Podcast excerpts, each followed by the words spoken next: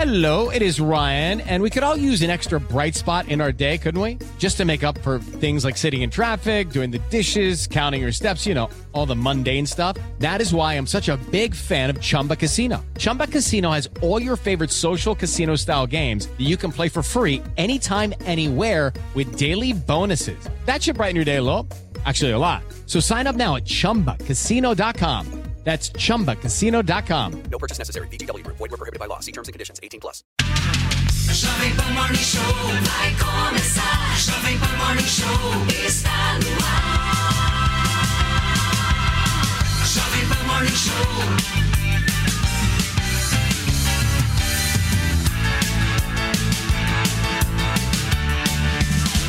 Jovem Pan Morning Show.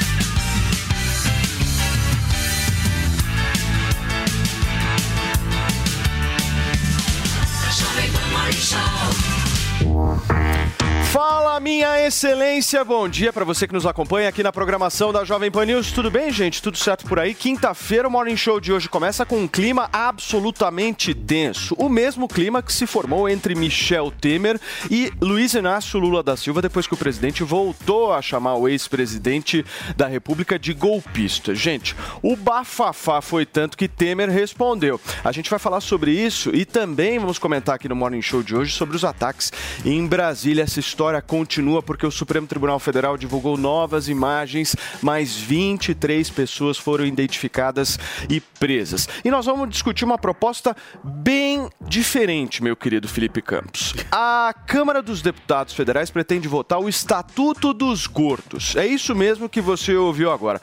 Nós vamos repercutir essa história toda que pode até mudar a arquitetura de muitas cidades brasileiras. A gente vai repercutir também o caso do jogador Daniel Alves e receberemos aqui a jornalista e influencer Mara Ferraz no estúdio. Tudo isso e muito mais, certo, minha querida Sherry Crow deste programa, Felipe Campos.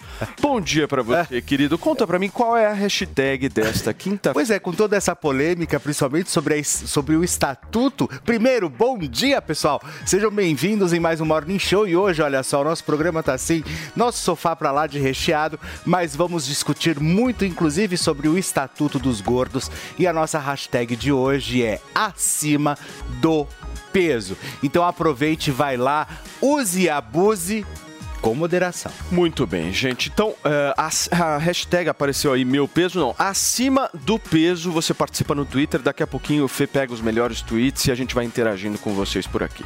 Vamos começar o programa de hoje, gente, porque eu quero treta neste programa. Afinal de contas, teve ontem, hein? Vamos começar falando do discurso de Lula que chamou a atenção do ex-presidente Michel Temer. Chamou a atenção porque ele o chamou de golpista. Ele volta a chamar Temer de, gol- Temer de golpista e o ex-presidente foi lá e respondeu. Disse que o petista mantém os pés no palanque e ainda recomendou que Lula governe olhando para frente, defendendo a verdade, praticando a harmonia e também pregando a paz. A nossa Paula Lobão fez uma reportagem para a gente sobre isso e eu vou exibir agora. O presidente Luiz Inácio Lula da Silva já está de volta ao Brasil, mas as declarações durante a viagem pela Argentina e pelo Uruguai continuam despertando reações. Em discurso ao lado do presidente do Uruguai, ontem em Montevidéu, Lula fez críticas aos ex-presidentes Michel Temer e Jair Bolsonaro. Lula repetiu o que havia afirmado na segunda-feira em Buenos Aires e voltou a chamar de golpe o impeachment de Dilma Rousseff. O Brasil não tinha mais fome quando eu deixei a presidência da República.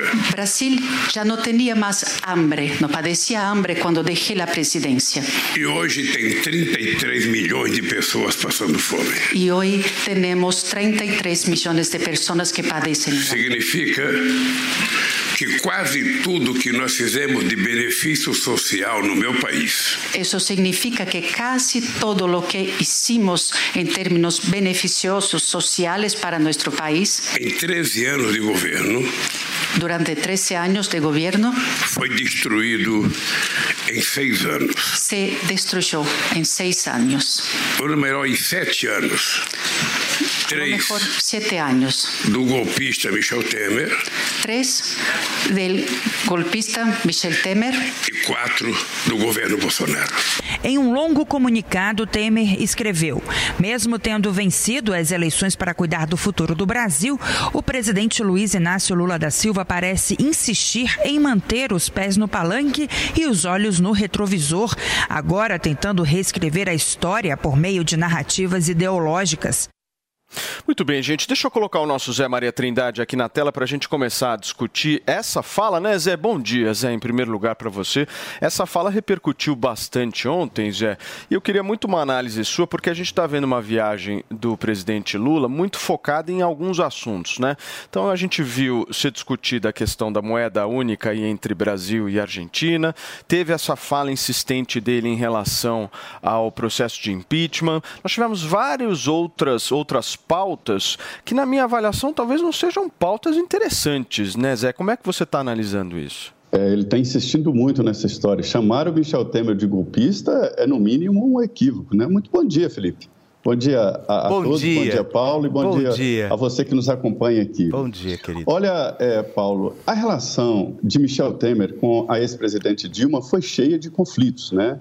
E o ponto que eu considero um divisor de águas foi numa carta, uma cartinha de desabafo daquelas que você escreve, ou escrevia, né, quando existiam as cartas, para as namoradas no término de namoro. E aí ele coloca uma carta pessoal, um desabafo e coloca 11 pontos, né? 11 pontos ali, olha, a senhora não tem confiança em mim por isso, tirou Moreira Franco de um trabalho na aviação civil que ele estava fazendo e termina da seguinte forma a cartinha: Finalmente, sei que a senhora não tem confiança em mim e no PMDB. Hoje e não terá amanhã. Lamento, mas esta é a minha convicção.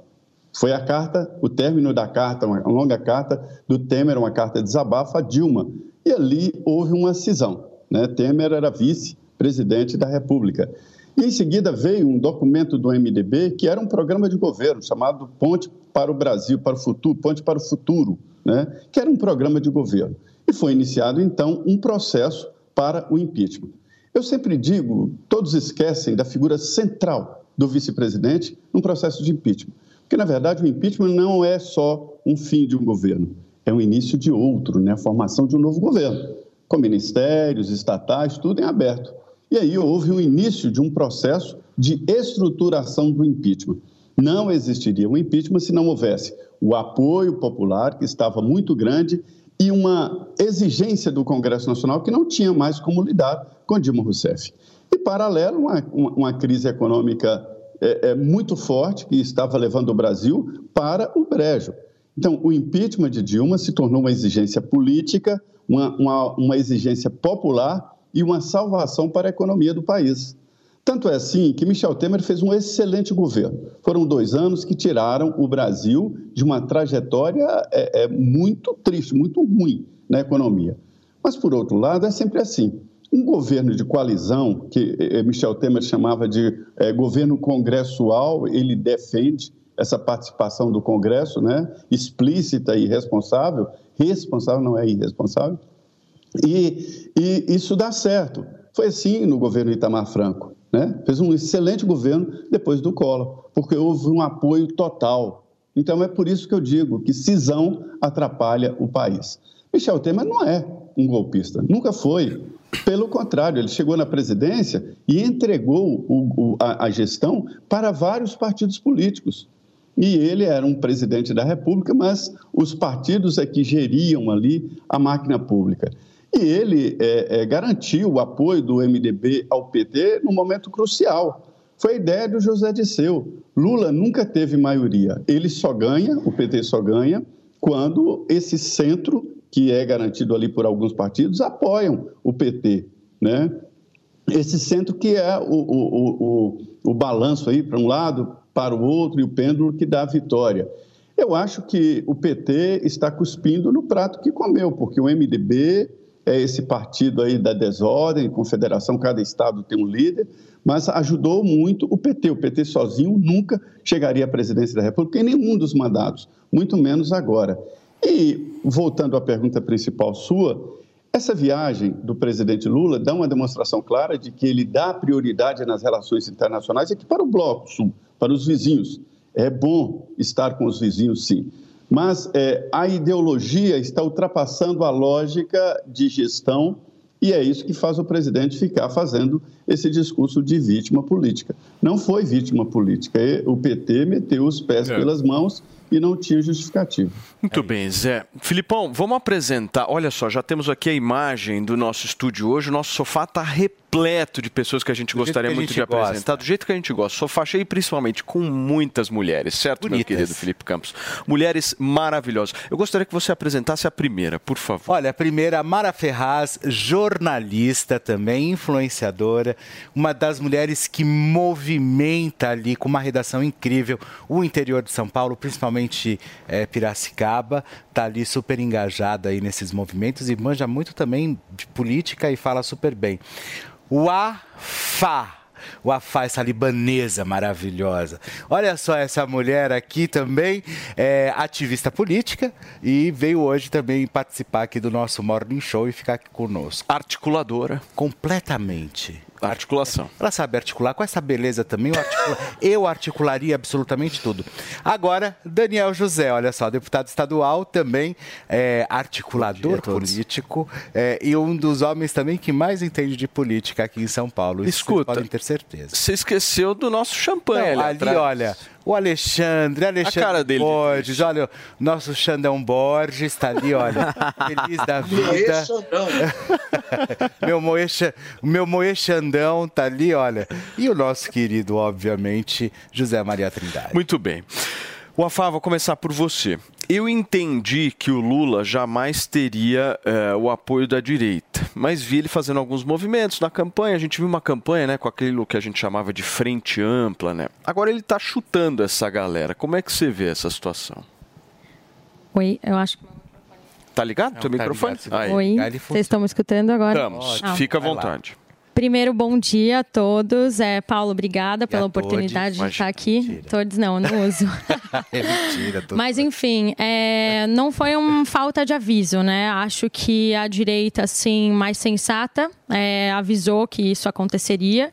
A gente lembra aí do Lula na campanha, é, falando sobre paz, a pacificação do, do país, a união e tudo mais.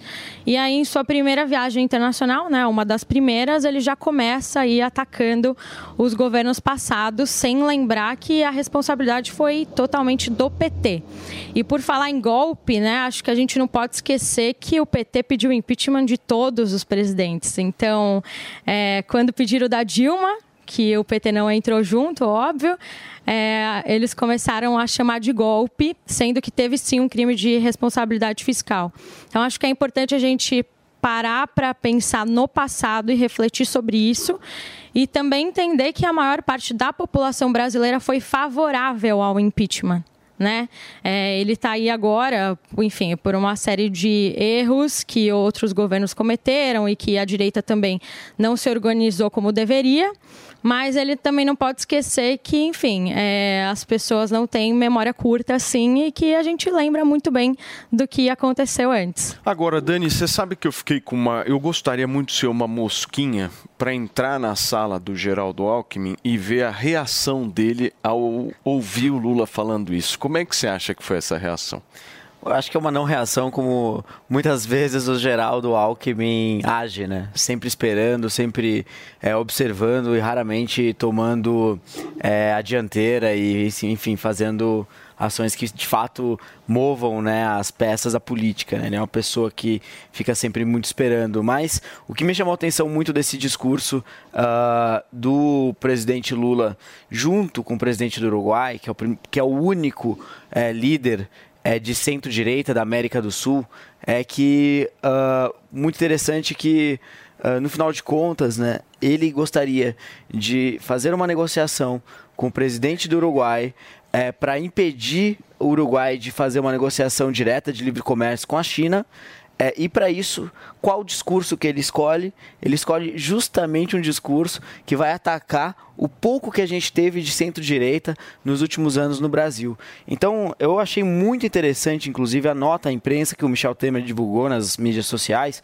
E eu vou até colocar, citar aqui um, um trecho que eu acho que é muito importante, porque contra fatos não tem argumentos, né? Uh, abre aspas aqui. E sobre ele, Lula, ter dito que destruía as iniciativas petistas em apenas dois anos e meio de governo é verdade. Destruir um PIB negativo de 5% para um positivo de 1,8%. Inflação de dois dígitos para 2,75%. Juros de 14,25% para 6,5%.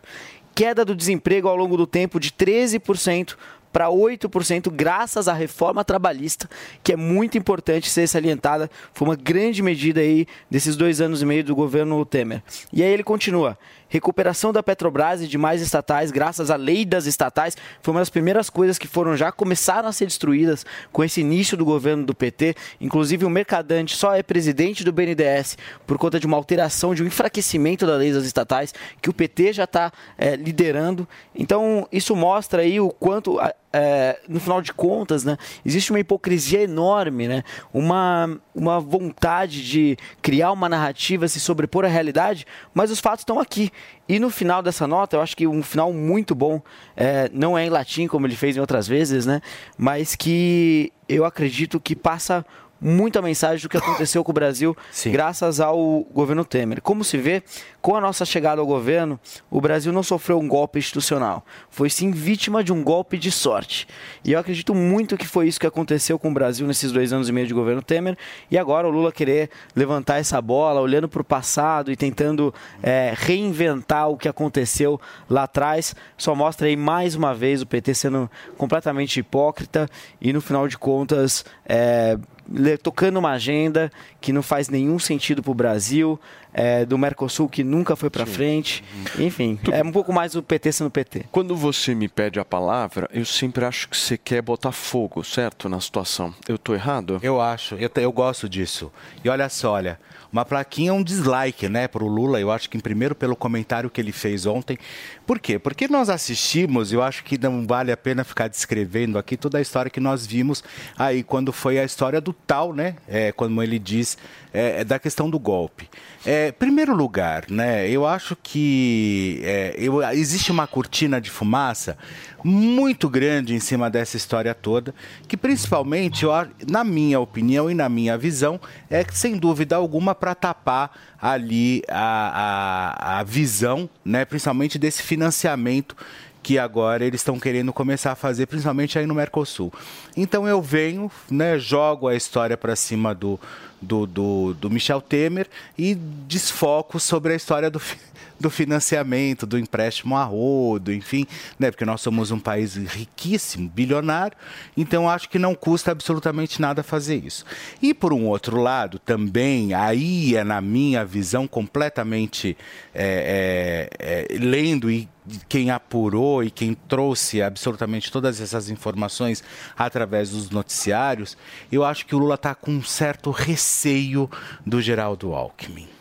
Então, quando ele começa com esse discurso, que foi golpe também, do Michel Temer na época e a Dilma era presidente da República, é como uma forma talvez de receio ou começando a se preparar, se proteger ali de uma possível de um possível golpe também ali, que a gente não sabe o que vai acontecer nesse governo. A gente não sabe o que vai ser daqui para frente.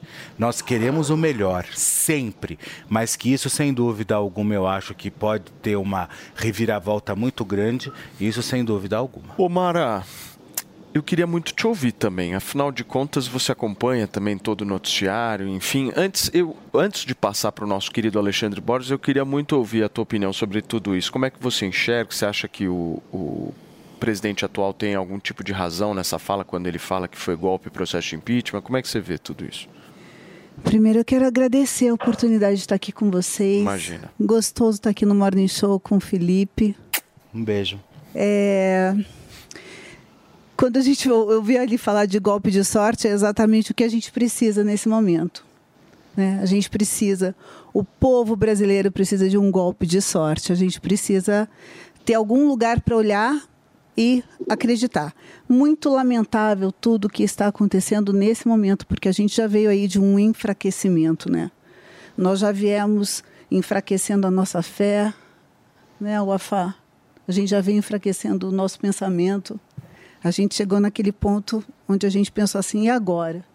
Para onde a gente vai?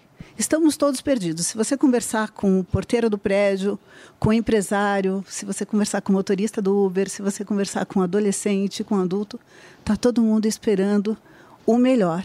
E cadê esse melhor nesse momento onde todos esses discursos são feitos e nos deixam completamente perdidos, sem, sem conseguir pensar no que vem amanhã? Muito bem. Ale, vamos tentar entender o seguinte. É, a gente teve aí essa fala do Lula, só que eu sempre procuro fazer algum tipo de comparação, né? Por exemplo, se fosse um Michel Temer que falasse isso, se fosse um Bolsonaro que falasse isso, se fosse qualquer outro Ah, ex-presidente que falasse isso. E aí o ponto é o seguinte: a gente pode dizer que o Lula, dizendo que o impeachment de 2016 foi um golpe, ele está atacando diretamente as instituições democráticas, como por exemplo o Judiciário e o Congresso Nacional. Como é que você vê isso?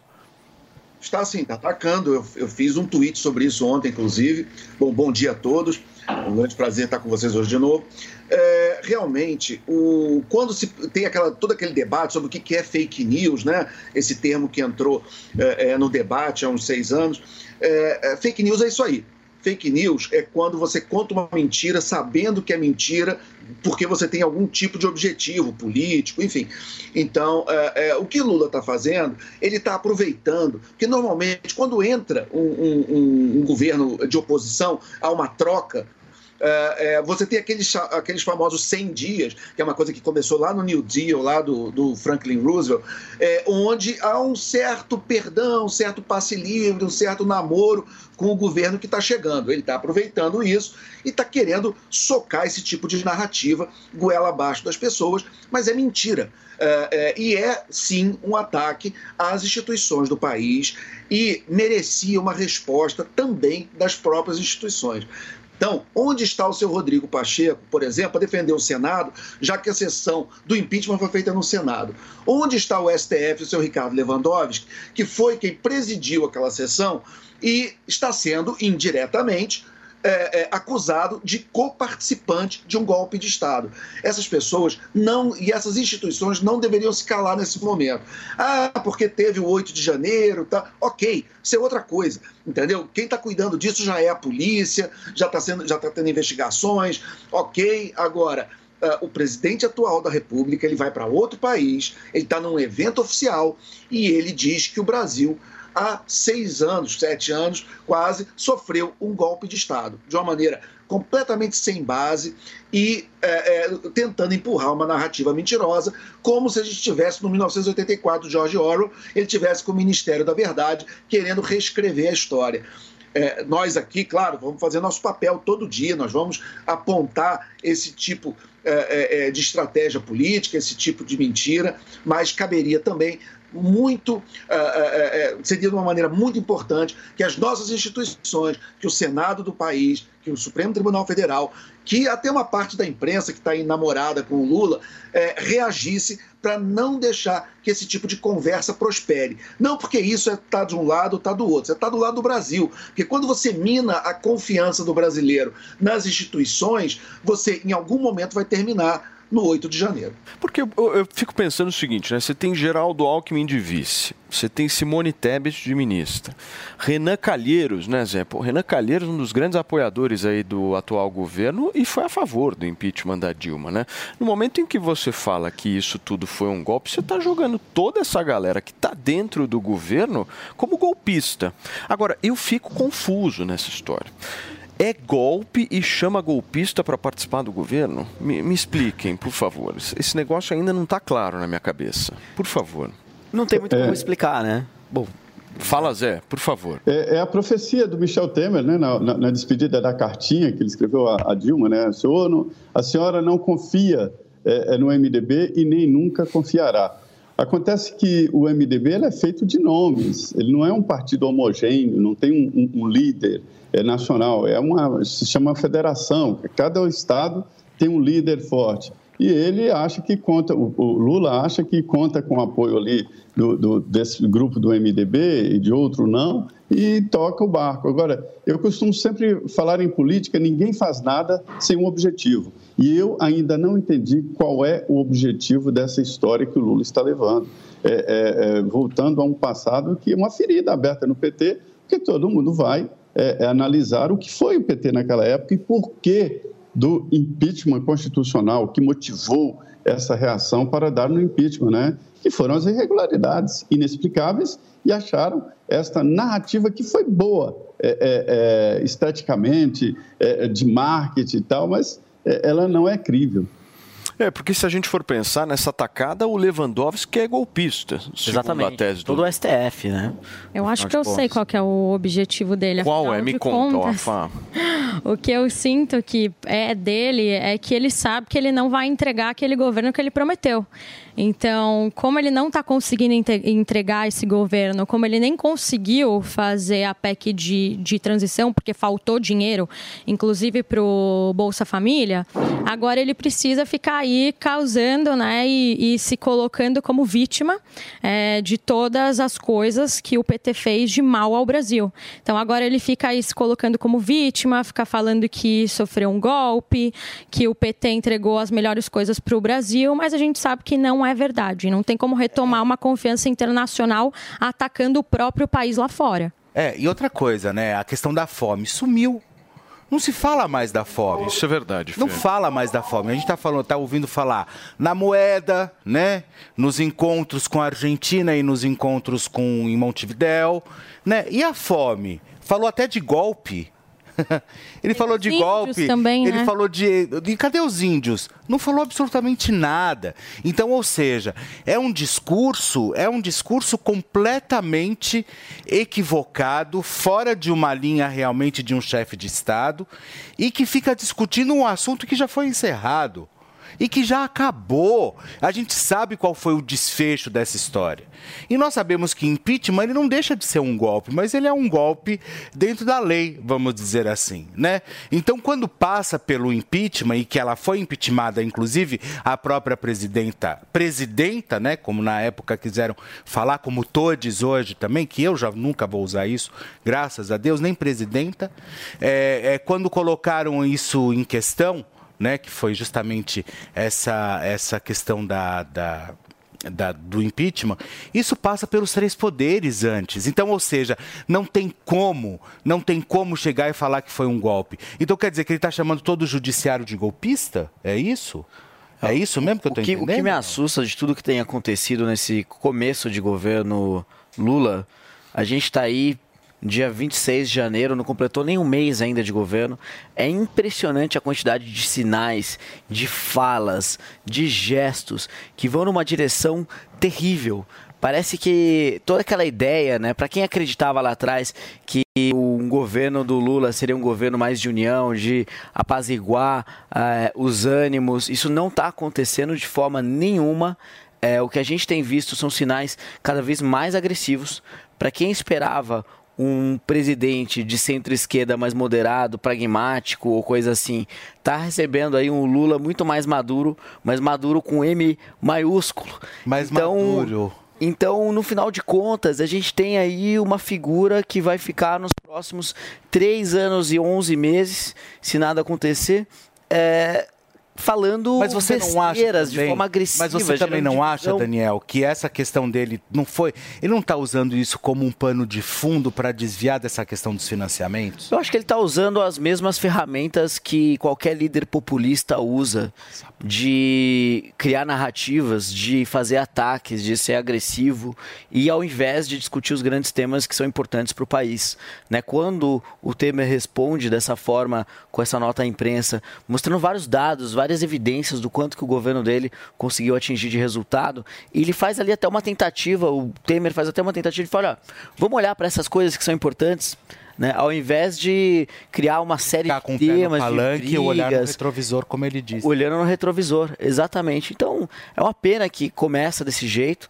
É, e fica muito óbvio, né, que ele realmente não tem as intenções que aparentava ter durante a campanha de querer unir o Brasil e coisa do gênero. Agora, Ali, você não acha que esse tipo de discurso fortalece um novo processo de golpe aí pela frente, já que ele não gosta tanto da questão do impeachment? Porque eu, eu vejo ele pouco político, né? Falando apenas para a base dele, muito convertido, né? Enfim, as forças de centro elas não recebem essa mensagem da melhor maneira.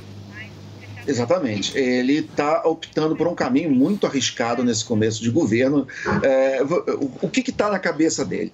Na cabeça dele, de muitos dos apoiadores dele, o Brasil era um barco muito virado para um lado. E ele, em vez de colocar o barco numa posição de equilíbrio, ele está virando todo para o outro lado. E isso, na verdade, só mantém o problema de um outro jeito. Né? Quer dizer, o Brasil precisa de equilíbrio. Precisa, o Brasil precisa realmente, como disse o Temer, que foi um grande presidente, é, não, não tem por que não dizer isso, o, o, o chamado Plano para o Futuro, muito bem lembrado pelo Zé Maria, é, é, foi, na, na, minha, no meu período de vida, eu nunca vi um plano tão liberal e tão é, avançado em termos econômicos, e muito daquele plano foi implementado. Muitas reformas foram feitas, foi um, um mandato tampão, um mandato curto, mas muita coisa importante e muito avanço foi feito no Brasil. E, o, o Temer ele tem todo o direito de bater no peito e chamar para ele várias coisas muito positivas para o país que foram feitas, como ele botou nessa carta. Agora, o Lula, o que, que ele está fazendo? Ele, por um lado, está tentando negociar com o Centrão, está tentando montar a sua base ali de governo, que ainda hoje é uma base muito frágil. É, é, ele vai ter problemas para governabilidade se ele não conseguir se acertar e ter uma base muito mais estável do que ele tem hoje, mas em compensação ele faz isso na paralela, esticando a corda no discurso para a população. E isso não é bom, isso não é bom, inclusive para o governo dele. Claro, não é bom para o Brasil, a gente sabe disso, todos nós concordamos com isso, mas também não é bom para o governo dele, porque ele esticando a corda do jeito que ele está, ele deve estar achando que ele vai puxar muito para um lado, quando a corda voltar, volta para o meio. Não volta, não. Agora, já que você citou, meu querido Alexandre Borges, essa coisa de puxar, né, meu querido Felipe Campos? São 10 horas e 31 minutos. Falando em puxar, eu tenho certeza que todo mundo está querendo dar uma puxada na sua testa. Afinal de contas, tem muita gente procurando Botox, certo, meu querido Andrade? Certíssimo, Mas, Paulo. todavia, porém, nós temos um Botox aqui para indicar para todos, que é um Botox natural. Exatamente. Ou seja, para dar aquela esticada que o Alexandre Pra Borges aquela falou, esticada. não necessariamente precisa de agulha.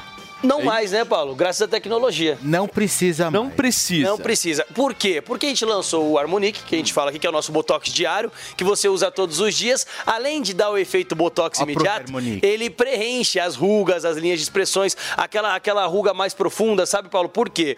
Começa com linha. Certo? Você é, em contato, nossa, nossa pele em contato com a poluição, em contato com o estresse do dia a dia, com essa correria, com os malefícios do dia, acaba prejudicando a saúde da nossa pele e acaba causando envelhecimento precoce. As linhas de expressões elas começam a aparecer a partir dos 25 anos. Então, assim, ainda é linha de expressão, né, Felipe? se você não trata, se você não cuida, ela vira aquele famoso bigodinho Pé chinês, aquele famoso pé de galinha, aquela ruga mais profunda. Injeção na testa dói. Injeção na testa dói. É um procedimento invasivo, tem que ficar tantas horas com a cabeça sem abaixar. Então, gente, o nosso Botox diário, o Harmonic, ele não tem o efeito Cinderela que a gente estava comentando ontem, Sim, né, Felipe? Que é o quê? Cinderela. Que é você ter o efeito Botox imediato e depois voltar ao normal. Não.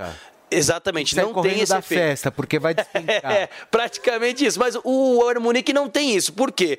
Porque na composição, Paulo, são oito ácidos hialurônicos, seis antioxidantes e o famosíssimo veneno de cobra, que é aquela matéria-prima Esse é, sensacional. o, esse é o veneno que dá aquela puxada. Isso. É, a mesma- é a mesma coisa que você pegar a sua mão assim, ó, e, e dar uma. tensionar. E, e tensionar a pele, você sente que deu uma esticadinha. Fê, a Esse veneno de cobra é responsável a por esse efeito. primeira vez que eu passei esse negócio, eu falei, ah, meu, meu, sei lá, vou passar um creme e tal. Depois de uns três minutos eu tomei um susto. Você sente que dá Porque aquele... você sente o negócio. Então é três ficando, minutinhos. né? Você passa três minutinhos, automaticamente você já vai ver a sua pele Por dar essa tensionada, Paulo, já ameniza as rugas e linhas de expressões. E, além de tudo, ele tem o poder acumulativo. Então, quanto mais você usa, quanto mais dias você usa o Harmonique, aquela ruga mais profunda, aquele pé de galinha, ele vai sendo preenchido e vai amenizando. Primeiramente, né, Paulo? A gente não quer se confundir com a idade maior que a gente tem. Isso é. A gente com 30 anos cheio de ruga aparenta ter 40. A gente não quer isso. Então, Infelizmente, pra não acontece ter isso, comigo. acontece. As pessoas acham que eu tenho 40. Imagino. Quem, gente, não quer passar por isso, já pega o telefone, já liga no 0800 020 1726. Experimenta nosso Botox diário, nosso Botox natural com pura tecnologia no Maravilhoso. 0800 020 1726. Então, não perde tempo. É um produto, como eu falei, que tem tecnologia para acabar com as rugas, para deixar a gente com a pele. Eu, eu gosto de falar, Paulo, que é, foi descoberto aí a fórmula da juventude, porque realmente o que o Harmonique faz, essa suavizada na ruga, na linha de expressão, essa preenchida, é maravilhoso. Agora- Então liga, gente, 0800 020 1726, Ô Paulo. Fê, tem uma coisa que eu e você queremos saber, certo? O que seria? É, brinde? Brinde e promoção. E promoção, contas, claro. Tem que São ter. etapas, né? Primeiro É. eu quero saber o seguinte: você vai manter aquele 60% de desconto que você, eu sei que você Ah. meu, esticou como se fosse o Harmonique esticando a Tá. pele, esse negócio. Ó, Paulo, vamos fazer o seguinte: tem dois brindes hoje, vamos manter os dois brindes. E no Harmonique Vai ter hoje. caneca quando? Que o povo tá me pedindo. Vamos, vamos marcar essa caneca aí. Mas assim, ó, quem ligar agora no 0800 020 1726, atenção, 60% de desconto. Não é metade do preço, não é 40, não é 30. É 60% de desconto. Se ligar agora no 0800 020 1726. Quer adquirir o Botox diário, o Botox natural com efeito imediato? Liga agora e garante 60% de desconto. Paulo, 60? 60. 60 Falou é um que tá belo valor, acompanhando, né? falou que tá acompanhando agora aqui o Morning Show. Se ligar lá, vai levar os dois brindes, Fê. Quais tá são? com o relógio Olha, e vai, você, também vai levar, você vai levar esse smartwatch que faz o maior sucesso. Todo mundo curte, quem não quer um smartwatch.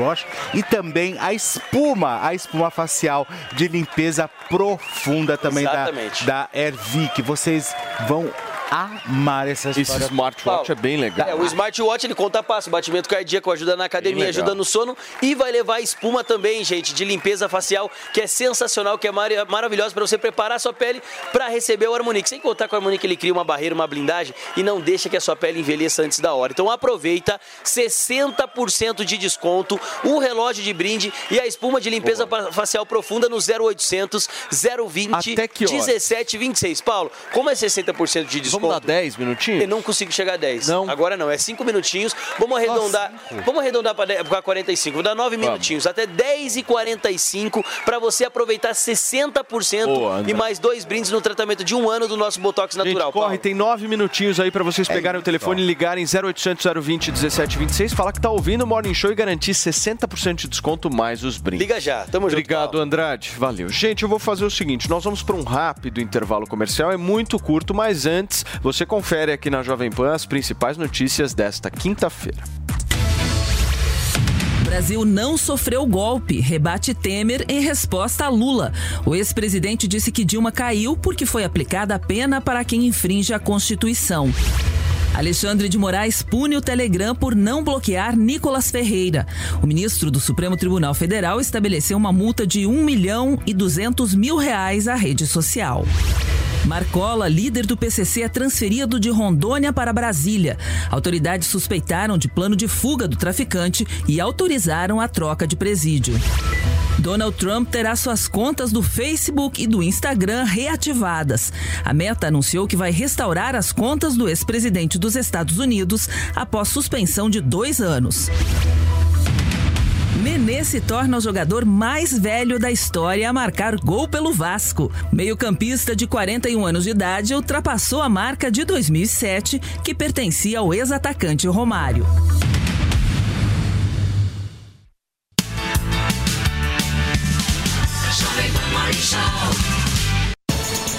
Tá embarcando no mundo de apostas esportivas e não sabe por onde começar? Então conheça o vaidebob.com. Simples, fácil e intuitivo, o site te oferece as melhores odds do mercado e tem mais. Nas redes sociais, arroba vai de Bob, você tem postagens diárias sobre as principais disputas e dicas para fazer aquela fezinha.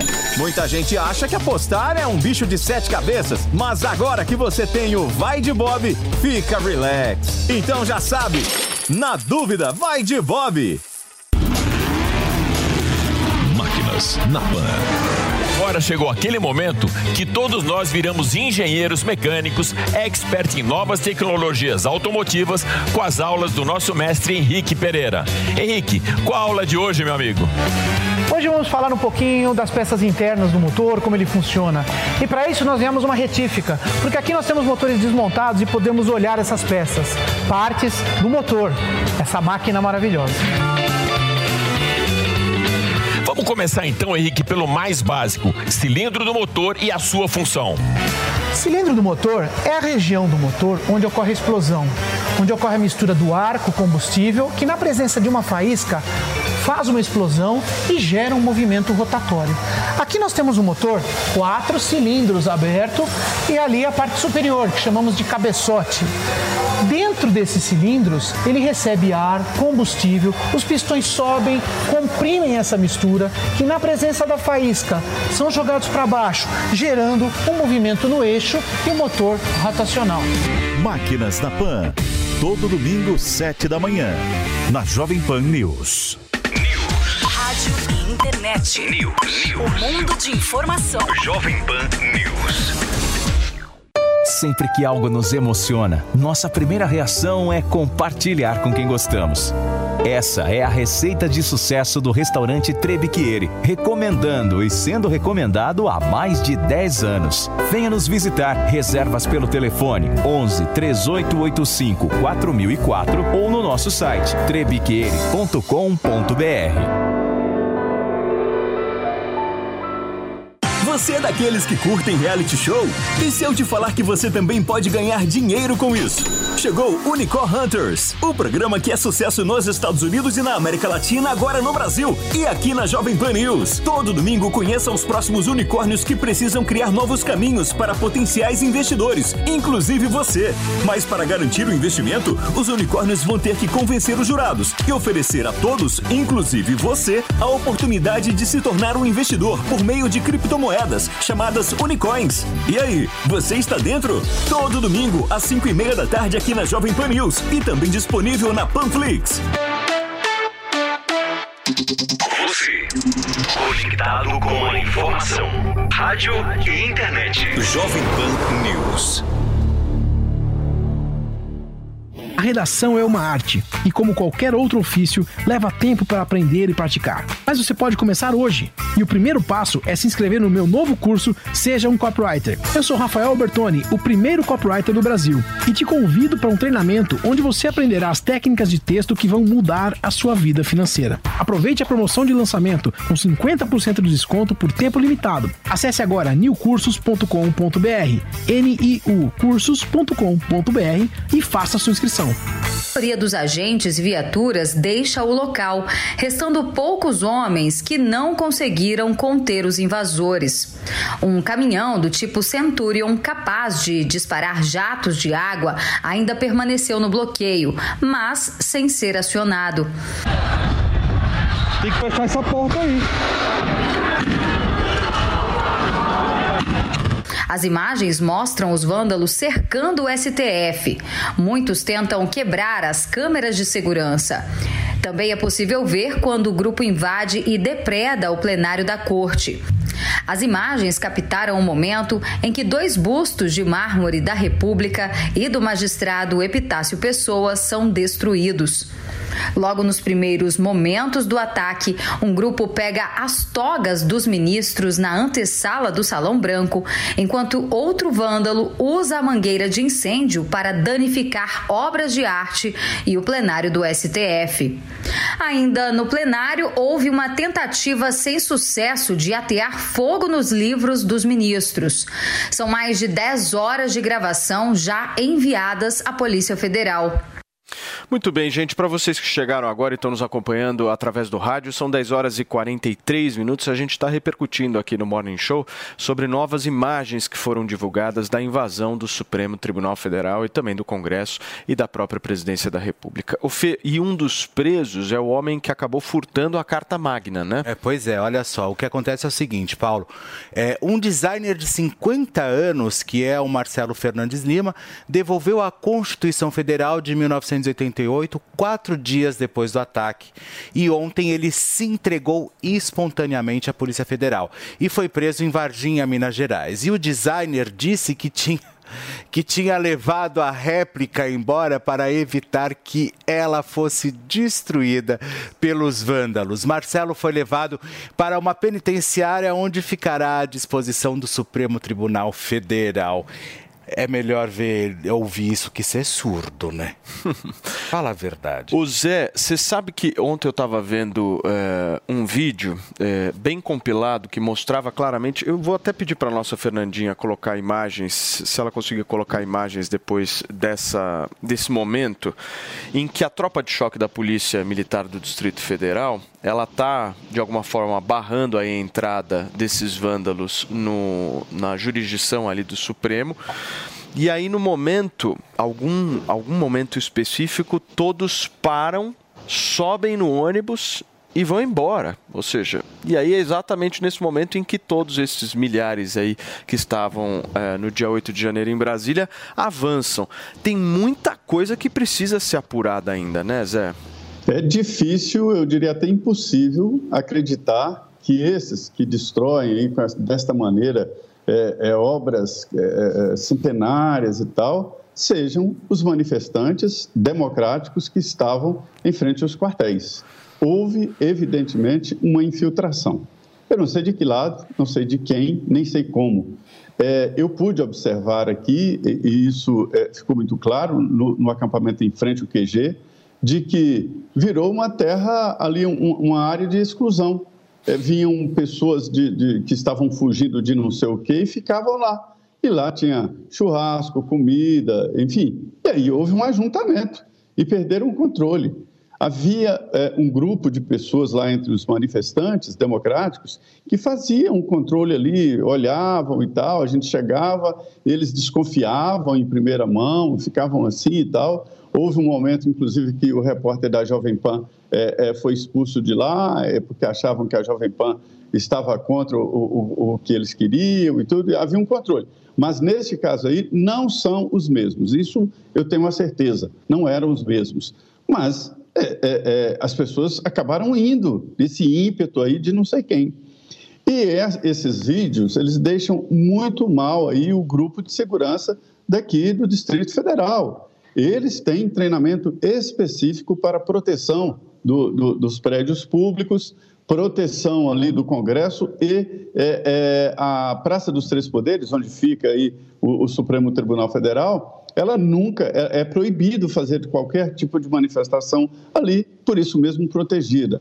É, o relatório completo já está é, pronto, né? já, já foi confirmado, já está entregue não haverá uma, uma, vamos dizer, uma prorrogação da intervenção na segurança pública daqui do Distrito Federal. Ou seja, é isto, as imagens, as identificações, existem outras identificações que estão aí e mostram a selvageria. O que eu posso te dizer, Paulo, é o seguinte: eu já acompanhei, já, já cobri vários movimentos de quebra-quebra no Congresso Nacional, MST, policiais, e bombeiros que, que defendiam aquela PEC lá do piso da segurança que nunca foi é, é, aprovado, exatamente por conta de, dessa invasão do Congresso, mas nunca, nunca é, chegaram para quebrar.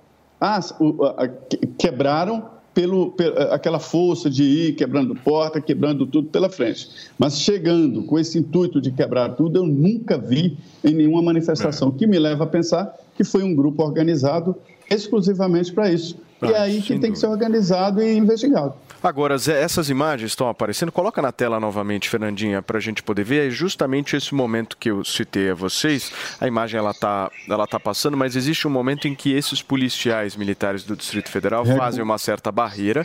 E aí, recuam. por alguma razão, né, Zé, que a gente não Uhum. sabe, a investigação vai apresentar isso para a gente, eles começam a, a fazer fila e Uhum. entrar dentro do ônibus. E nesse momento, os golpistas, os extremistas comemoram, vibram, né, a entrada do, do- dos policiais militares dentro do ônibus, abrindo ah, alas para que eles pudessem invadir e se aproximar cada vez mais dos prédios. Ou seja, tem muita coisa estranha ainda nessa história, não tem, não, Ô, Paulo, Daniel? Oi, Ô, Zé, por ô, favor. Paulo, olha, o, o militar ele é treinado, esses grupos né, de defesa eles são treinados, existem métodos, estratégias, técnicas né, de comando, de como se portar em cunha, é, é, lateral, enfim, é, são estratégias. E eles não ficam a Deus dará. Isso aí é comando. Isso aí foi comando e é saber quem deu o comando. É, agora a gente precisa aguardar essas investigações e tomara que elas tenham efetividade.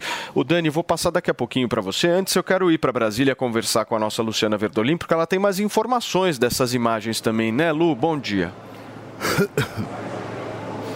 Bom dia, Paulo. Bom dia a todos. Olha, o interventor na segurança pública aqui do Distrito Federal, Ricardo Capelli, ele até comentou essas imagens. Ele disse o seguinte: as imagens das câmaras do Supremo Tribunal Federal confirmam a ausência de planejamento e uma execução, no mínimo, absolutamente fora dos padrões. Tudo será apurado e a lei será cumprida.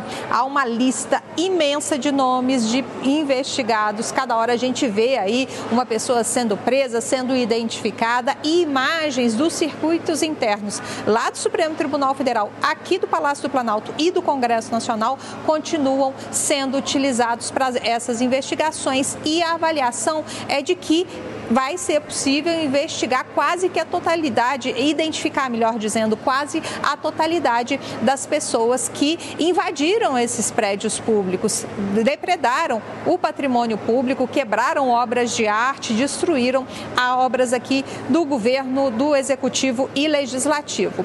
A polícia eh, legislativa está muito preocupada com relação à possibilidade de manifestações na semana que vem. Até por conta disso, o interventor também tem feito questão de lembrar, de garantir que a segurança vai ser reforçada em toda a esplanada dos ministérios na volta dos trabalhos, tanto do Congresso Nacional quanto do Supremo Tribunal Federal, porque na semana também o Supremo retoma as suas atividades. Até por conta disso, a, a- a correria é grande para deixar tudo pronto para que minimamente eh, o, o Supremo Tribunal Federal tenha condição de retomar os seus trabalhos. O plenário está sendo reconstruído, as vidraças estão sendo instaladas, novos vidros estão sendo instalados. Agora tem uma dificuldade grande, porque como quebraram muitos vidros, a empresa que está fornecendo esse material, inclusive, está tendo dificuldade em entregar a totalidade desses vidros. Aqui no Palácio do Planalto, algumas vidraças ainda parti- eh, permanecem sem vidros, exatamente porque a empresa não está dando conta de atender ao pedido integral que foi feito por todos os prédios que foram invadidos naquele fatídico domingo, dia 8 de janeiro. Mas a expectativa, a meta é de que na semana que vem tudo esteja pronto com policiamento reforçado. E o grande questionamento que se tem é que a Polícia Militar aqui do Distrito Federal é muito preparada. Ela atuou bravamente, isso a gente tem escutado principalmente lá no Ministério da Justiça. A Polícia Militar atuou bravamente durante as- aquelas manifestações de 2013. Então, eles têm uma preparação grande, o efetivo é bastante competente e o objetivo nesse momento é saber o que, que aconteceu naquele domingo, porque a gente viu aí a Polícia Militar praticamente sem qualquer ação diante dos manifestantes. Então, cada, cada, aqui no Palácio do Planalto, o próprio Gabinete de Segurança Institucional já admitiu erros aqui dentro da, da, da segurança do Planalto, mas disse que os erros começaram lá na esplanada dos ministérios, começaram exatamente no bloqueio que não foi feito para evitar que os manifestantes passassem a, a rumo aqui ao Congresso Nacional e à Praça dos Três Poderes. Tá aí as informações da nossa Luciana Verdolim. Obrigado, viu, Lu? Qualquer novidade, você aciona a gente por aqui. Fê, você me pediu, por favor? Não, eu acho que na verdade eu acho que o que a gente mais quer é, é- é que resolva logo essa situação e que isso seja re- realmente sanado, né? Porque o que nós assistimos no dia 8 de janeiro, que já entra aí como um marco histórico para o Brasil, infelizmente. É, eu acho que agora o que cabe realmente é trazer a nossa dignidade de volta e principalmente lá no Palácio do Planalto. Como que você viu isso, Mara? a fragilidade, né? A insegurança, porque o Planalto, alguém pensou que pudesse ter toda essa fragilidade na segurança? A gente imagina que seja um lugar absolutamente seguro, quer dizer, vocês podem ir só até aqui. Então essa invasão mostra um enfraquecimento dessa segurança.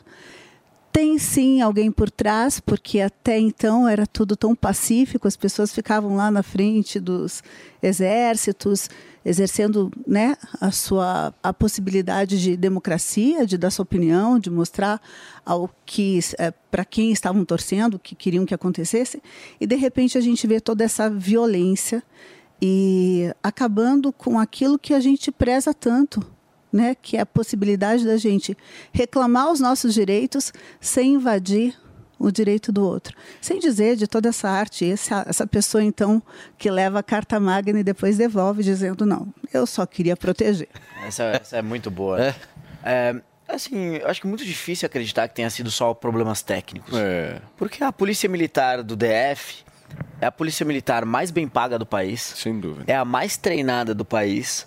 As manifestações, que depois ficou muito claro que na verdade era um ataque, é, já vinham sendo planejados há muito tempo, tinha data, tinha hora marcada, tinha já um planejamento, já deveria pelo menos existir um planejamento da Polícia Militar do DF para conseguir é, manter a ordem e reter o acesso né, daqueles, entre aspas, manifestantes, né, que depois, muito claramente, vimos que, na verdade, realizaram um ataque, um ataque à democracia, um ataque a toda a estrutura e patrimônio público ali presente. As imagens são muito tristes, né, porque eh, são patrimônios valiosíssimos que foram completamente destruídos. É, e as imagens, para mim, pra- deixam muito claro que houve, de fato, o comando, concordo com o Zé, é uma estrutura, a polícia militar é uma estrutura militar, então é uma estrutura de hierarquia, de comando, é, então muito difícil colocar a culpa ali, talvez, na, naquele policial, naquela viatura que é, abandonou aquele espaço, porque ela estava seguindo algum comando e precisa entender investigar muito mais a fundo para entender da onde veio esse comando, quem que foram os responsáveis, era- quais eram as intenções que tinham por trás eh, dessa ação que claramente abriu um- uma avenida, literalmente uma avenida enorme para que os, os terroristas aí pudessem atacar e invadir a Praça dos, dos três, dos Três Poderes e invadir o prédio aí, tanto do Palácio do Planalto quanto do STF e o Congresso O Nacional. que, que você acha, o Afá, que vai acontecer agora? Eu acho que os vândalos eles devem ser sim investigados e punidos. Só que ao mesmo tempo eu me pergunto assim todos os dias, né? É, o que, que é mais danoso para o Brasil? É, esses vândalos que agora ficam usando, que como você disse, Mara, eles estavam lá manifestando pacificamente, ou a gente tem um poder tão forte no Brasil, né, que é o STF, que agora usa como justificativa é, esses ataques que aconteceram para perseguir toda a direita ou quem, enfim, acredita em uma direita, em uma centro-direita. Então, eu fico me perguntando assim às vezes, né, o que, que é mais danoso? É, é a dona Fátima, que foi lá e fez xixi no banheiro do, do Congresso, achando que estava mudando o país. Ou, enfim, os nossos ministros que estão aí usando isso como justificativa para silenciar, bloquear a gente nas redes, né? Por exemplo, o senhor, o ministro Alexandre de Moraes acabou de aplicar uma multa numa empresa privada, que é o Telegram, de 1,2 milhões de reais, porque não cumpriu com o mandato de tirar, né, um, o, o Parlamentar, Nicolas, o um Nicolas parlamentar. E aí eu acho isso grave, né? Porque você está atacando uma empresa privada, você está atacando uma empresa onde tem empregos, tem, tem geração né, de renda e, e tudo mais em prol de uma narrativa política. Então, enfim, É muito simples agora de resolver os não dá problemas. relacionar um erro com o outro. Sabe Não, que ontem eu assisti o, o da, da- o documentário da, da, da Boate Kiss. É impressionante, pessoal. Vocês precisam assistir, porque no final Assisti, é é. exatamente o que a gente está passando. Assim. O réu se torna culpado. É impressionante. É. Agora, Alexandre, do ponto de vista prático, a gente vai ver essa investigação e a gente pode esperar exatamente o que dela? Quais são os pontos na sua avaliação dessa investigação que precisam estar mais claros? Olha, primeiro que, por sorte, está tudo filmado. As pessoas estão sendo identificadas, então não é algo que aconteceu no escuro, longe das câmeras. E isso, é, é, como diz o ditado, né, fantasma tem medo de luz. Então, é, é, eu fico muito preocupado quando começa esse bando de narrativa em relação ao que aconteceu. Houve um caso de terrorismo doméstico, de um vandalismo explícito, que não tem nada de patriótico. As pessoas estão sendo identificadas, entendeu? É, é, você está sabendo quem é, essas pessoas têm nome, têm história, têm perfis em redes sociais. Essas pessoas é, é, declaram suas opiniões políticas há muito tempo.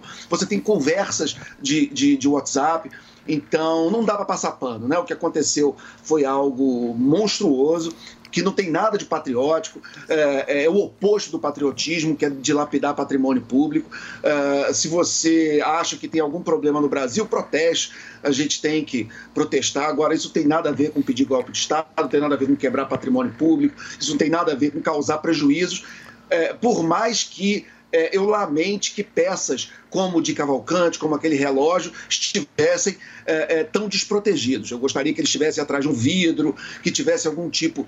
é, é, E eu lamento e eu espero que, inclusive, essa, essa lição seja aprendida pelas autoridades. Por mais que se reforce a segurança, é, obras de arte de valor inestimável como essas, elas, infelizmente, não podem estar do jeito que elas estavam. Elas precisam estar com algum tipo de proteção, atrás de um vidro, enfim. É, é, e agora está né, tá feito é, é, que pelo menos o que sobrou, que não foi destruído, que seja protegido. O que eu espero dessa investigação é que se ache os, o, a, quem está na ponta, quem executou, agora que se ache também quem financiou, que se ache quem ajudou a logística, porque é isso que a gente historicamente cobrava dos terroristas islâmicos, por exemplo. Né? Quer dizer, você tem o sujeito lá na ponta que explode a bomba.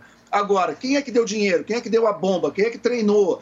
É, é, quem é que enfiou minhoca na cabeça daquelas pessoas para o sujeito achar que ele vai melhorar o mundo explodindo é, é, é, um ônibus com criança, enfim.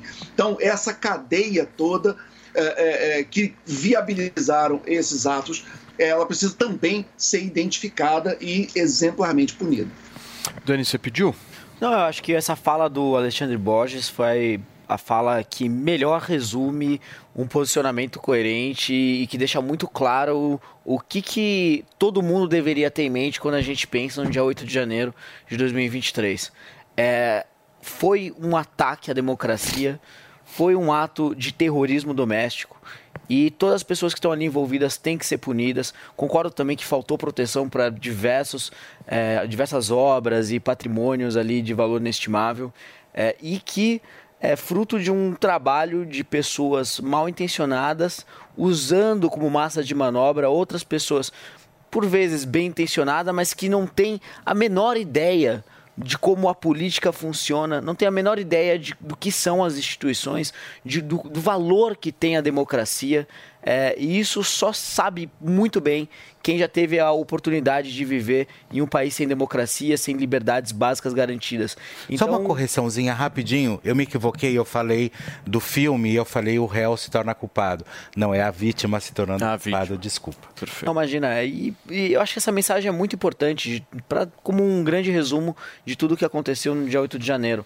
Ah, tem muita gente que vai falar, poxa, mas de novo esse tema, é, pô, move para outros mas é muito importante a gente conversar, debater e discutir sobre o que aconteceu no dia 8 de janeiro, porque foi realmente muito grave. E todas as pessoas envolvidas têm que ser severamente Daniel, de forma exemplar. Outro dia o Alexandre Borges falou uma coisa que eu achei tão interessante, depois a gente até discutiu isso em família. Porque Morning Show também é família, né, Paulo? Ah, não sei. Eu Também é- dúvidas. O Alexandre, ele fez uma analogia e falou do ex-marido que entra na casa e arrebenta com tudo e quebra tudo. E que depois, é claro, que no dia seguinte, no outro e no outro, obviamente a gente ainda vai falar sobre isso. Não tem como a gente esquecer, porque ficam marcas. Esse, o, o impacto é entrem e quebrem tudo. As pessoas não sabiam nem o que estavam quebrando, nem o valor que isso tudo tinha. Então a gente, a repercussão, a gente vai falar disso muitas vezes, porque a gente tem que falar mesmo, para que isso né, nunca mais aconteça. Turma, vamos falar de um tema importante agora na nossa sociedade. Eu, pelo menos, estou interessado nesse assunto, meu querido Felipe Campos. Excesso de peso. É isso mesmo que você ouviu. Excesso de peso mesmo. E não estamos falando só de obesidade, hein? E nem vamos dar dica para emagrecer aqui nesse programa. Pois é, gente, não só a obesidade, o nosso assunto é relacionado ao direito do gordo. A Câmara dos Deputados pretende pôr em votação o Estatuto dos Gordos, um projeto, Fê, da deputada Maria do Rosário, do PT, que você vai detalhar pra gente. Pois é, isso mesmo, olha só. Assim como existe o Estatuto das Pessoas com Deficiência, das Crianças e Adolescentes, agora querem fazer um estatuto para os gordos, né? A proposta é da deputada Maria do Rosário, que vai, que vai desde mudar a arquitetura da cidade até, até ajudar com dinheiro público. Ah, Bom, já entrou dinheiro público, pronto. As adaptações nas casas, cota especial para habitação, enfim, todas essas histórias. A ideia é muito legal, né? Mas o que a gente não pode esquecer é que a obesidade está dentro do CID, né?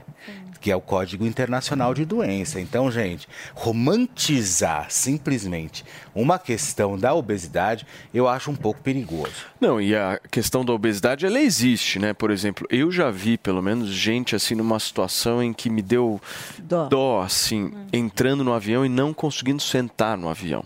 Então, tipo, eu já vi real isso. Agora, isso é uma coisa. A outra coisa que a deputada está tentando fazer é de mudar até a arquitetura da cidade. Sim, né? não é mais fácil você fazer um plano para as pessoas, Enfim. para as pessoas não emagrecerem, mas para fazerem um tratamento? Eu vou fazer o seguinte: eu vou tentar não emagrecer agora, nesse momento, porque eu vou comer um chocolatinho agora, vou tomar um cafezinho rápido e a gente já volta aqui no Morning Show pra gente É discutir isso. mais sobre essa história, certo, meu querido Felipe É isso Campos? aí. Então vamos pro break e já voltamos. Jovem Pan Morning Show. Quem é da década de 90 já conhece o Pense Bem, né? Agora ele voltou e é computador de verdade. O notebook Pense Bem é perfeito para te acompanhar em todos os lugares, seja trabalhando ou até mesmo se divertindo com vídeos e séries. Possui sistema Windows e processador Intel com imagem HD e teclado luminoso e um acabamento todo em metal para você curtir com muita tecnologia e diversão. Acesse www.tectoy.com.br e garanta já o seu. A Jovem Pan apresenta Conselho do Tio Rico. Senhoras e senhores, Daniel Zuckerman, tio Rico, estamos aqui na Jovem Pan para o conselho, o conselho sábio, o conselho que é muito querido porque ele vem do coração do tio Rico. Você Zuki, fala com o a, coração. a tua filha tá maravilhosa. Ela tá, a Nina tá uma graça. Graças a Deus que puxou a mãe, não Graças puxou a você. Deus. Graças a Deus. É uma alegria, viu? Vou te falar uma coisa, assim, todo mundo que, quem é ou não, tem a possibilidade de ter uma filha, um filho, é o maior amor que você vai ter As minhas vida. duas filhas com 20 e poucos anos não olham mais na minha cara. Esse é, o problema. Isso que é triste, né, Gil? Elas crescem. Elas crescem. Se pudesse congelar aquele momento, Pois né, é. tio? Mas Filho é do mundo. Exato. A gente cresce, eles crescem e são pro mundo. Agora deixa eu te fazer uma pergunta. Por falar em filho, você é um cara que acompanhou diversas vezes a mudança do movimento do país, do mundo, porque você é um cara que investe tanto na Ásia, no Brasil, inflação tá explodindo de novo. A gente tá vendo a gente perder o poder de compra. Aí te pergunto, como é que faz pro nosso dinheiro não perder o valor? Isso não existe, Zuki. A inflação no mundo corrói poder de compra em qualquer lugar do planeta. Agora, que tipo de investimento você vai atrás disso? Geralmente é uma ou uma renda fixa que te paga inflação mais uma taxa, ou você vai para o mercado acionário se você tiver realmente apetite por volatilidade. Porque o mercado acionário, ah, ele tende a acompanhar o crescimento do país se houver incentivo, etc e tal. Mas a inflação, como um todo, deteriora não só o poder de com- compra, como o crescimento da economia. Então, se você tiver num setor específico que se aproveita de algumas. ah, de- se aproveita do momento do país, eu vou te falar o seguinte. Pois não. as pessoas com inflação ou sem inflação, elas não deixam de consumir. Verdade. Combustível, não deixam de comer. Pode ser que não coma a classe mais. ah, a base da pirâmide. Pode ser que não consuma carne, mas vai continuar comprando macarrão, farináceo, etc e tal. Tem alguns setores que eu não vou dizer que são blindados, mas eles navegam melhores, de forma melhor em algum momento de, de inflação. Então a gente tem que olhar. Olha bastante título que é título público que é Tá. voltado à, à inflação e as ações também, porque a ação no longo prazo, meu amigo, sendo boa empresa, Vale, Petro, Banco, vai que vai. Boa. E outra coisa, você falou que a inflação está explodindo, mas semana passada os Estados Unidos já começou a desacelerar. Então é, tem que ficar esperto nisso. Show de bola, eu gosto que você vem o desespero, você não é um alarmista e você cria uma possibilidade pra o- gente chegar lá. O desespero é o inimigo do sucesso. O desespero é o inimigo do sucesso e com essa frase espetacular a gente encerra o Conselho do Tio Rico aqui na Jovem. Beijo grande. Conselho do Tio Rico. E aí, tá embarcando no mundo de apostas esportivas e não sabe por onde começar? Então conheça o vaidebob.com. Simples, fácil e intuitivo, o site te oferece as melhores odds do mercado e tem mais. Nas redes sociais, arroba vai de Bob, você tem postagens diárias sobre as principais disputas e dicas para fazer aquela fezinha. Muita gente acha que apostar é um bicho de sete cabeças, mas agora que você tem o Vai de Bob, fica relax. Então já sabe, na dúvida, vai de Bob. Você, conectado com a informação. Rádio e internet. Jovem Pan News. Empreendimentos inovadores, negócios de alto impacto, startups prontas para dar o salto mais importante de sua história. Conheça as próximas empresas avaliadas em bilhões de dólares com a Jovem Pan. Conecte-se com os inovadores do programa Unicorn Hunters e defina seu próximo investimento. Acesse jovempan.com.br barra Unicorn Hunters. É depois da rodada que o jogo começa. Informação. Então vai ser o seguinte, eu tô vendo aqui. Opinião. Esses caras não sabem o que é futebol. Análise. Fábio nunca faz isso. E debate no Canelada. O pós-jogo completo na Jovem Pan Esportes. As discussões do dia seguinte. Os erros e acertos da arbitragem. No futebol, se a bola não rolar. Os gols decisivos. Canelada. Após os principais jogos da rodada na Jovem Pan Esportes. O que você acha? Ó, deixa eu só receber quem nos acompanha pelo rádio, são 11 horas e 10 minutos. Só para vocês entenderem, gente, a Câmara dos Deputados eh, federa- federais aqui do, do nosso país está propondo e pretendendo, inclusive, pôr em votação o Estatuto dos Gordos, proposta da deputada Maria do Rosário, do PT, que, dentre várias outras coisas, dentro de programas sociais, quer dar aquilo que a gente possa, pode talvez resumir para bom entendedor, Fê, é a cota para gordo específico. super contra. Então, eu que que acho acha? que a Maria do Rosário sendo do PT, né, eu, eles estão muito distantes da realidade do que é a pobreza no Brasil. Saiu um estudo lá em 2017 que a obesidade ela explodiu aqui no Brasil, principalmente em zonas periféricas. E isso acontece porque as pessoas não têm muitas vezes dinheiro para comprar alimento, então elas acabam comprando muito alimento industrializado, é, salsicha, esse tipo de coisa, ultraprocessados e acabam é, ficando obesas. Então, assim, né, eu fico perguntando, cadê a picanha? Até agora, que é um alimento de, tá de qualidade e que as pessoas Isso é- podem comer de uma forma mais saudável e ter uma qualidade melhor né, de vida. Então, Segundo a Marina Silva, 120 milhões. né? Exato, né? Que assim, metade da, do, do Brasil passa fome. É, enfim, que loucura. Tem o Estatuto dos Gordos. É, e aí eu acho que ela tá proposta- querendo trazer uma solução fácil para um problema que é hiper complexo, né? E é o que, enfim, ela tá, ela tá tentando propor. E para mim é uma ideia assim, totalmente fora do, do contexto e da, e da realidade brasileira. Então, Zé, estamos falando então de 3% dos programas habitacionais voltados para a população acima do peso. E não estamos falando aqui, gente, é importante a gente frisar isso. Não estamos falando de obesidade, hein? São coisas completamente diferentes. O projeto Sim, fala de pessoas que estão acima do peso. é isso. Mas a dos Bem gordos. diferente de obesidade. Não, estamos falando do da- estatuto dos gordos. Isso, exatamente. E aí, Zé, no transporte público, 10% da- das cadeiras já reservadas também. Como é que você vê isso? É, é muito, né? É, a Maria do Rosário foi indicada pelo PT, vai fazer parte da mesa diretora da Câmara dos Deputados a partir do dia 1 agora, né? Depois da posse e eleição.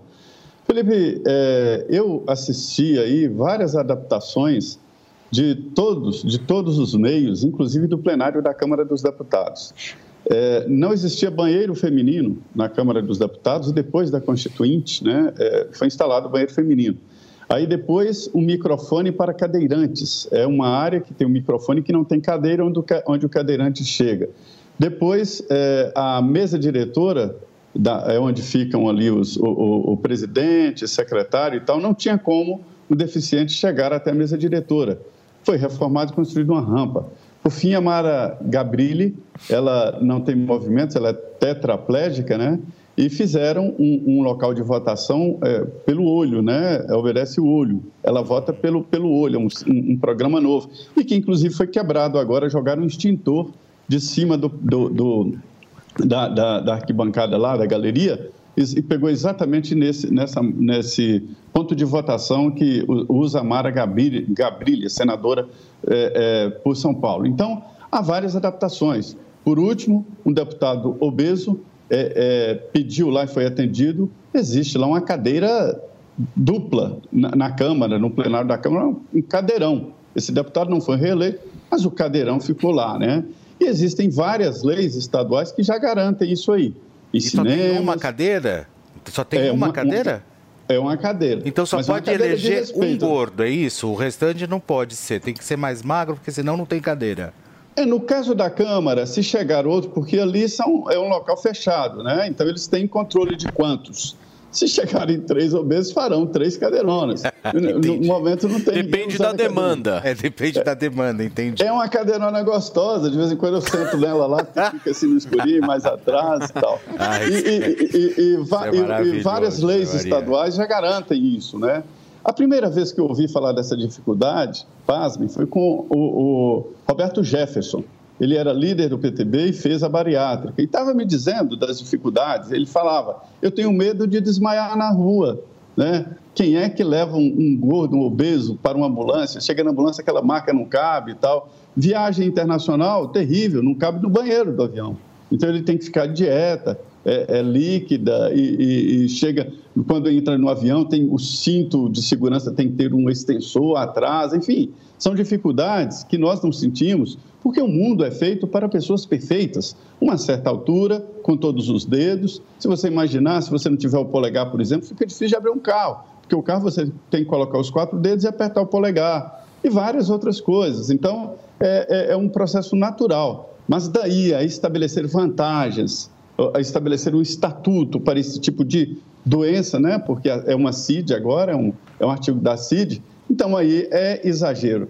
Mas eu acho que as minorias devem ser atendidas no- do- na- da- de forma ali adequada. E a Câmara já aprovou uma lei exigindo, já, já aprovou a lei, a lei já está aprovada, falta o Senado exigindo que os aviões e os ônibus tenham essas cadeiras duplas.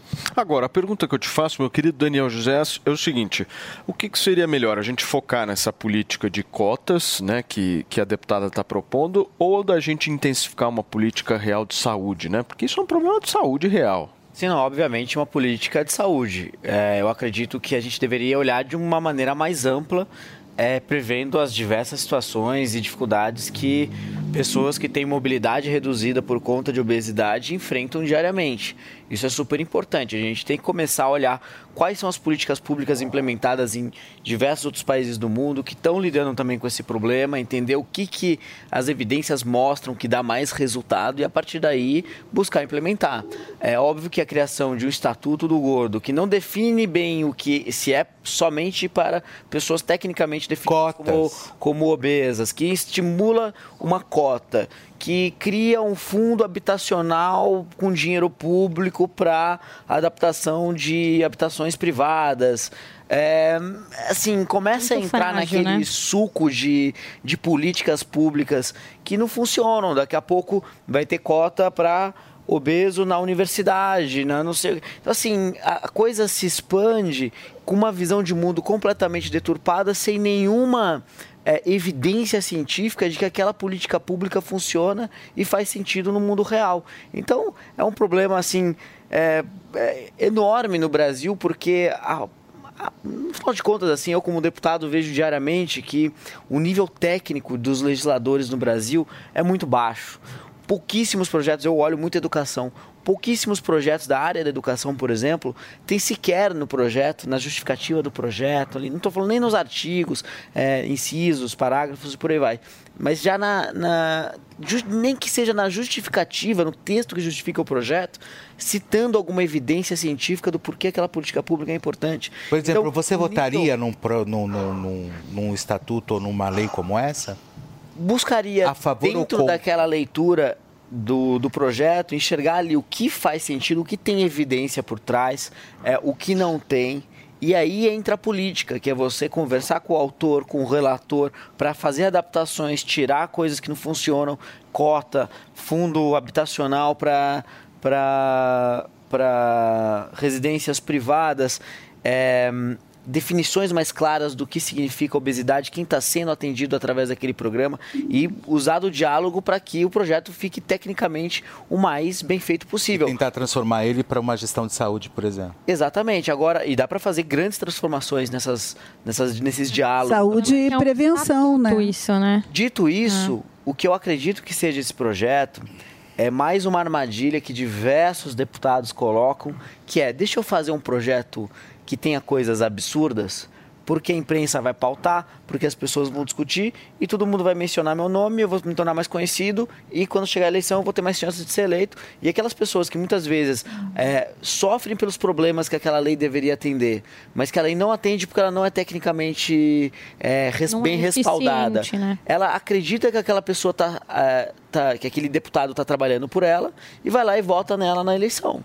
Então, muita, muito do que vai acontecer vai ser isso, mesmo a gente sabendo que se ela quisesse, se a Maria do Rosário quisesse de fato trabalhar para quem é obeso e sofre dificuldades diárias no Brasil, ela faria um trabalho completamente diferente, um trabalho técnico, um trabalho embasado em evidências, tendo Em como saúde, espelho em principalmente públicas saúde, né? Em longevidade. diversos lugares do mundo, fazendo Eu não sei vocês, mas essa cota específica, eu acho que ela traz um auxílio alimentação aí. Muita gente ia usar essa cota, ia Não é- começar a se Não é por nada não, mas eu, eu não sei. Eu acho que isso é um certo estímulo, não é não, Alexandre? Não, desculpa. Então Olha, eu, eu acho que a Mara foi no ponto ótimo, que é a diferença... Obrigada, Alexandre. Oi? Muito obrigada. Nossa, ser validada por você. Ganhei meu dia no Morning Show. Que quinta-feira maravilhosa. Mara, você é muito gentil. É, você foi no ponto quando você disse a diferença entre é, promover e acolher. Eu acho que essa é o cerne da questão. É, a obesidade é um problema, é um problema de saúde. Então, o que, que você faz quando você tem uma pessoa? Eu já tive na família uma pessoa com distúrbio alimentar e foi uma coisa horrível. Então, eu vi isso de perto. É uma coisa muito séria, muito grave. A pessoa teve que fazer um tratamento, entrou em depressão, engordou muito, passou mal. Foi uma coisa horrível. Teve que fazer um tratamento longo, psiquiátrico, com ajuda, com acompanhamento para poder. é, porque às vezes as pessoas acham que, é- que o sujeito é gordo só porque é um desleixado, que quer ficar comendo o dia inteiro. E não é só isso. Você tem problema da tiroide, você tem problema, por exemplo, é, é, psiquiátricos e psicológicos que levam a pessoa ou a comer menos ou a comer mais do que deveria. Então, assim, é claro que você tem que ter um acolhimento, você não quer humilhar essas pessoas, você não quer xingar, você não quer é, é, tratar apenas como se fosse um bando de gente preguiçosa. Claro, não é nada disso. Mas, ao mesmo tempo, é complicado você promover.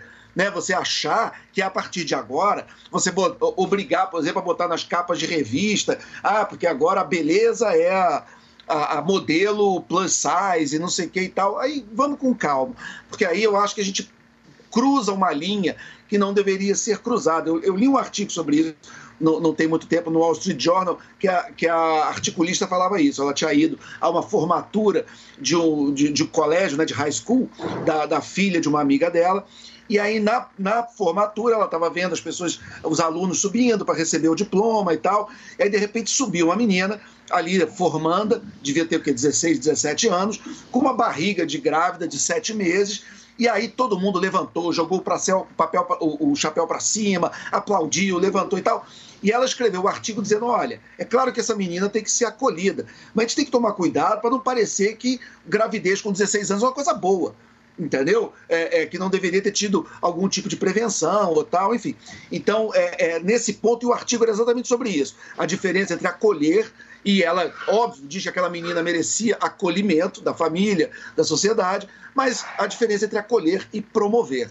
É, é, e isso, é, essa cultura woke, que é uma doença que, que a gente infelizmente está vivendo hoje em dia, é, é essa, é- ela perde a noção e a diferença entre as coisas. Vamos ajudar quem tem problemas de peso, para mais ou para menos, porque tem, tem bulimia, tem, problema pra- tem peso para menos também. É, e vamos ajudar essas pessoas, mas não vamos promover para parecer Andrade, que isso é uma coisa bacana, porque não é. Muito bem, gente. São 10 horas e 22 minutos para vocês que nos acompanham nesta quinta-feira ao vivo aqui na Jovem Pan. E olha só quem está no nosso sofá, meu querido Felipe Campos. Temos Andrade, temos Emilinho. É, cota pra careca é um negócio importante, meu.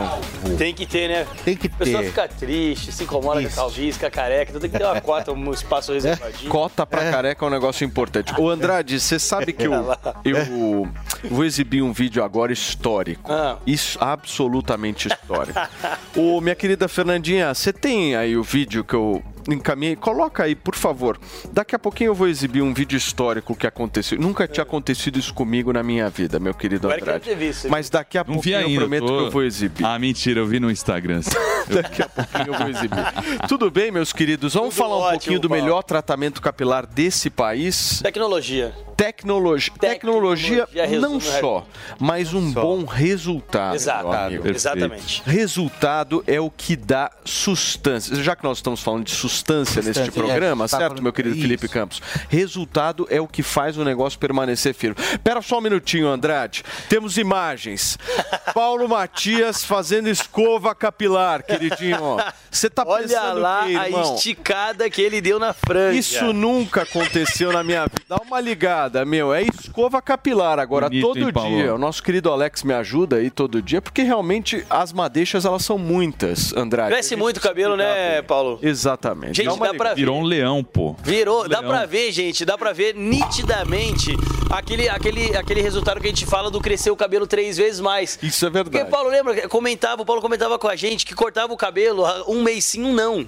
E agora a cada 15 dias tem que cortar o cabelo, tá fazendo escova no cabelo pra poder entrar no ar. Então, tá vendo a- aonde a gente chega aí nesse ponto? Porque assim, a gente chegar aqui e falar, Paulo, que tem tecnologia, que tem é, é, compos- na composição tem dezenas de princípios ativos que estimula o crescimento, que acaba com a queda. A gente fala isso é uma coisa. Agora a gente vê isso acontecer é outra coisa. É o bonito, É o né? bonito, é, É completamente diferente. A gente vê a barba do Eric como ficou no antes e depois dele também.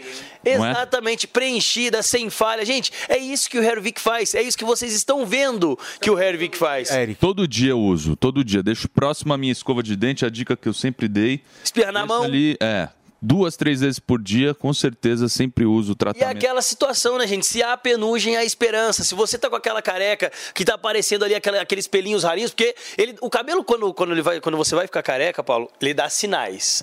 Primeiro ele Eu começa a recebi cair. vários. Primeiro, o cabelo começa a cair. Você começa a ver o cabelo no travesseiro quando você acorda. Você começa a ver cabelo na escova de cabelo, no box do banheiro. Esses são os sinais Você mais acha que foi a comuns. sua esposa ou namorada que tomou banho quando você vai ver o cabelo? É nada, é seu, exatamente. Que acontece? Quando começa a cair assim, é porque o cabelo começa a afinar.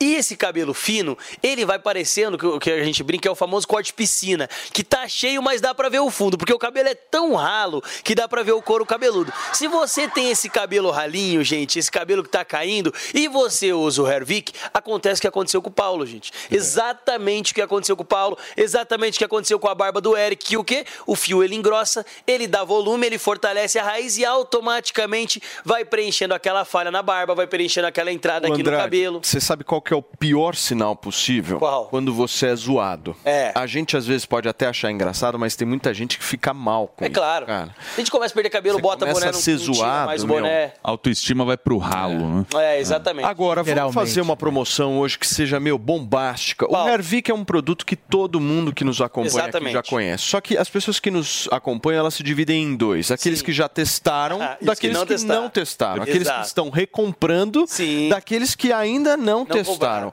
que, que você vai fazer hoje pra gente estimular o pessoal a pegar o telefone e ligar? Ó, quem ligar agora pra gente no 0800 020 1726, aproveita agora, como a gente sempre fala, dá o primeiro passo, experimenta, divide com alguém, liga no 0800 020 1726. Ah, mas eu não sei se vai funcionar. Tem laudo da Anvisa, tem teste de eficácia, foram vendidos mais de 600 mil frascos em 600 2022. Então, assim, são números que a gente passa pra você e a gente mostra Tem o resultado. Paulo usando escova, tem a minha escovando o cabelo. Então, gente, aproveita, porque hoje, Paulo, metade do preço. 50% de desconto no tratamento de um ano. Pra quem ligar agora no 0800 020 1726. Aproveita, pega o telefone, ligação é gratuita. 0800 020 1726. Ligou, já garante metade do preço no tratamento de um ano. Na sequência, gente, garantindo o tratamento de um ano pela metade do preço, vai ter dois brindes ainda, né, Felipe? Pois é, olha só, olha. Você tem hoje, você tem esse headphone que é incrível, além desse smartwatch, porque como ele disse, foram mais de 600 mil produtos vendidos, ou seja, mais de 10 estádios de futebol lotados. Sensacional. Imagina só. Até que horas, só pra gente entender? Só uma 10 minutos eu 10 consigo estender, 10 minutinhos. Vamos arredondar até 11h40, Paulo? Fechou. Até 11h40. Pega o telefone, fala que você estava ouvindo a gente aqui no Morning Show e garante metade de desconto. Vai ter que ligar agora, hein? 0800 020 17 26. Frete grátis? Obrigado, ligação Emiliano. gratuita. Valeu. Pra vocês. Gente, olha só, o governador do Rio Grande do Sul, Eduardo Leite, vai assumir a presidência do PSDB. O deputado, ex-deputado federal de Pernambuco, Bruno Araújo, anunciou a sua saída antecipada do partido ontem. Quem traz os detalhes pra gente e mais informações dessa história é o João Vitor Rocha. E na carta divulgada, o governador anunciou o que? João, bom dia. Muito bom dia, Paulo. Bom dia a todos que acompanham o Morning Show. Pois é, o anúncio foi feito ontem por Bruno Araújo, né? A sua saída do PSDB e agora Eduardo Leite assume a presidência tucana do Diretório Nacional. É, A expectativa era que Eduardo Leite assumisse a presidência do PSDB apenas no dia 2 de fevereiro. Era o que estava previsto, mas vai assumir uma semana antes com essa saída de Bru- Bruno Araújo, esse anúncio feito no dia de ontem. A gente lembra que o Eduardo Leite ele foi, é, pres- ele foi eleito presidente do PSDB ainda em dezembro do ano passado, logo depois de ter vencido a reeleição para o governo do Rio Grande do Sul. Na carta, o deputado, ex-deputado federal Bruno Araújo, para sair, para anunciar a sua saída, ele falou o seguinte, Paulo, vou abrir aspas aqui para o ex-presidente do PSDB. Atravessamos sim muitos momentos difíceis, isso é inegável, mas são dos percalços, dos altos e baixos da longa trajetória da vida pública. Iremos superar todos. E faz também um agraço para Eduardo Leite. Ele diz o, segui- o seguinte: Meu orgulho é ainda maior quando sabemos que a liderança do partido será entregue a novas e promissoras lideranças que estão representadas na figura do governador do Rio Grande do Sul, Eduardo Leite. Como eu te falei, o Leite foi eleito em dezembro do ano passado, já estava. é, desse processo de transição junto a Bruno Araújo, agora vai assumir a partir de hoje a presidência do partido. E quando ele foi eleito, ele também fez uma carta, uma, uma nota pública para a imprensa para falar sobre as suas prioridades. O Eduardo Leite falou o seguinte, abre aspas, para o governador do Rio Grande do Sul, novo presidente do PSDB. É importante para o Brasil que se recupere a força de um centro político com agenda capaz de conciliar a urgência de políticas sociais de impacto que promovam a igualdade de oportunidades prioridades, com a essencial responsabilidade fiscal e a modernização da máquina pública. Paulo, a gente vai fazer rapidamente aqui um balanço para lembrar como foi a última eleição do, do PSDB. O partido conseguiu apenas três governos, três governadores eleitos. O próprio Eduardo Leite foi reeleito para o governo do Rio Grande do Sul. A Raquel Lira foi eleita como governadora de Pernambuco e também Eduardo Riedel. Ele foi eleito para o governo do, de Mato Grosso do Sul. Pela primeira vez na história do partido, na história do PSDB, não houve uma candidatura cabeça de chapa à presidência do partido, depois a presidência da República, perdão, depois daquela tentativa frustrada, né, digamos assim, de João Dória de tentar encabeçar aquela famosa terceira via que tanto falamos e a senadora Mara Gabrilli foi a, a candidata indicada pelo partido para fazer parte da, parte da chapa de Simone Tebet à presidência da República, Mara Gabrilli como vice. Então agora a função de Eduardo Leite, pelo que se é conversado nos bastidores, é reestruturar o partido, rejuvenescer, é, afastar um pouco aqueles famosos cabeças brancas, os tucanos cabeças brancas, mais tradicional da política brasileira, tentar rejuvenescer os quadros do PSDB e também construir o seu próprio nome como um possível pré-candidato à presidência da República na próxima eleição em 2026, viu, Paulo? Muito bem, João, obrigado pelas suas informações. O João trazendo um pouco para a gente o contexto aí do PSDB agora com a presidência do governador Eduardo Leite. Cadê o nosso Alexandre Borges? Coloca ele para mim aí. É... Ah, nós estamos. Deixa eu só dar uma hora, Lê, antes de passar a palavra para você. Nós estamos ao vivo aqui na Jovem Pan, são 11 horas e 32 minutos para vocês que nos acompanham. A Jovem Pan está com você em todos os lugares e em todos os momentos. De manhã, informação e opinião na medida, para começar o dia do jeito certo. Bem-vindo, já estamos no ar, começando o Jornal da Manhã para todo o Brasil. Os principais assuntos. A notícia de última hora. Uma frente fria chegou ao Rio de Janeiro. E aquilo que mexe com a sua rotina. Até o momento, o engarrafamento. Tudo passa pelo microfone da Pan. A Jovem Pan está com você o tempo todo, com som e imagem. De Brasília, Luciana Ventura. Zato Preta, como é que foi a conversa com o Marcelinho? Do Rio, Rodrigo Viega. Viu só? Acesse jovempan.com.br, baixe o aplicativo da Panflix e se inscreva em nossos canais no YouTube. Jovem Pan News.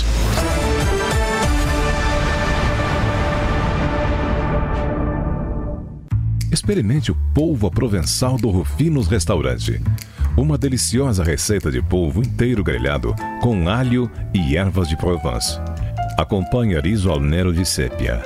Para duas pessoas, imperdível. Rufinos Restaurante, no Itaim, Rua Doutor Mário Ferraz 377. Acesse rufinos.com.br. Jovem Pan, 80 anos. O incêndio do edifício Joelma, em fevereiro de 1974, é até hoje uma cicatriz na história de São Paulo.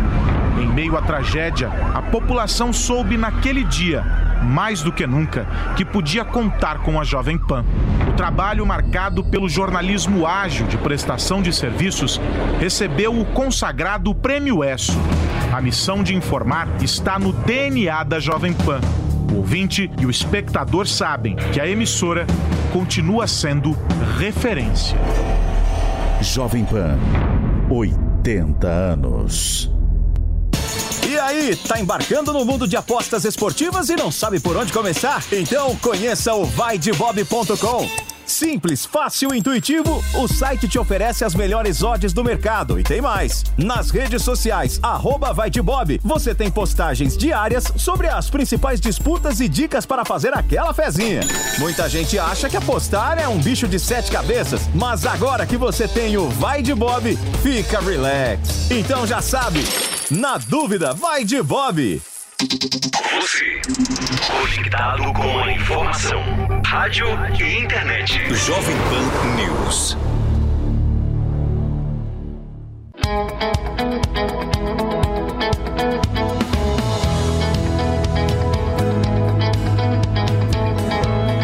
Mala pronta com Pat Leone.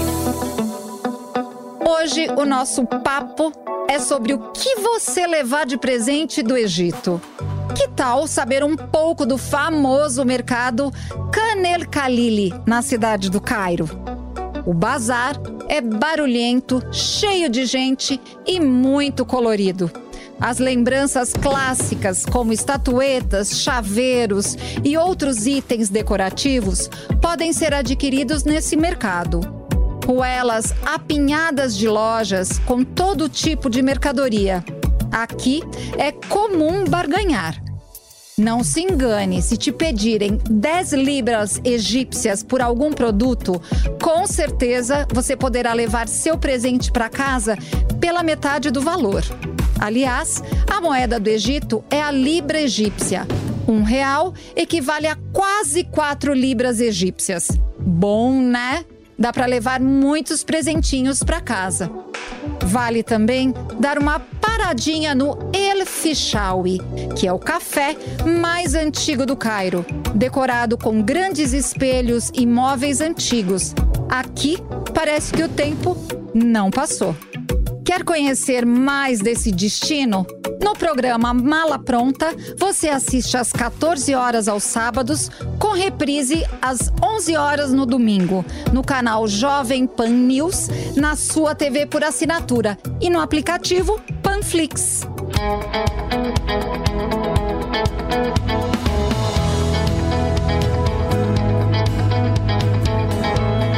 Mala Pronta, com Pat Leone.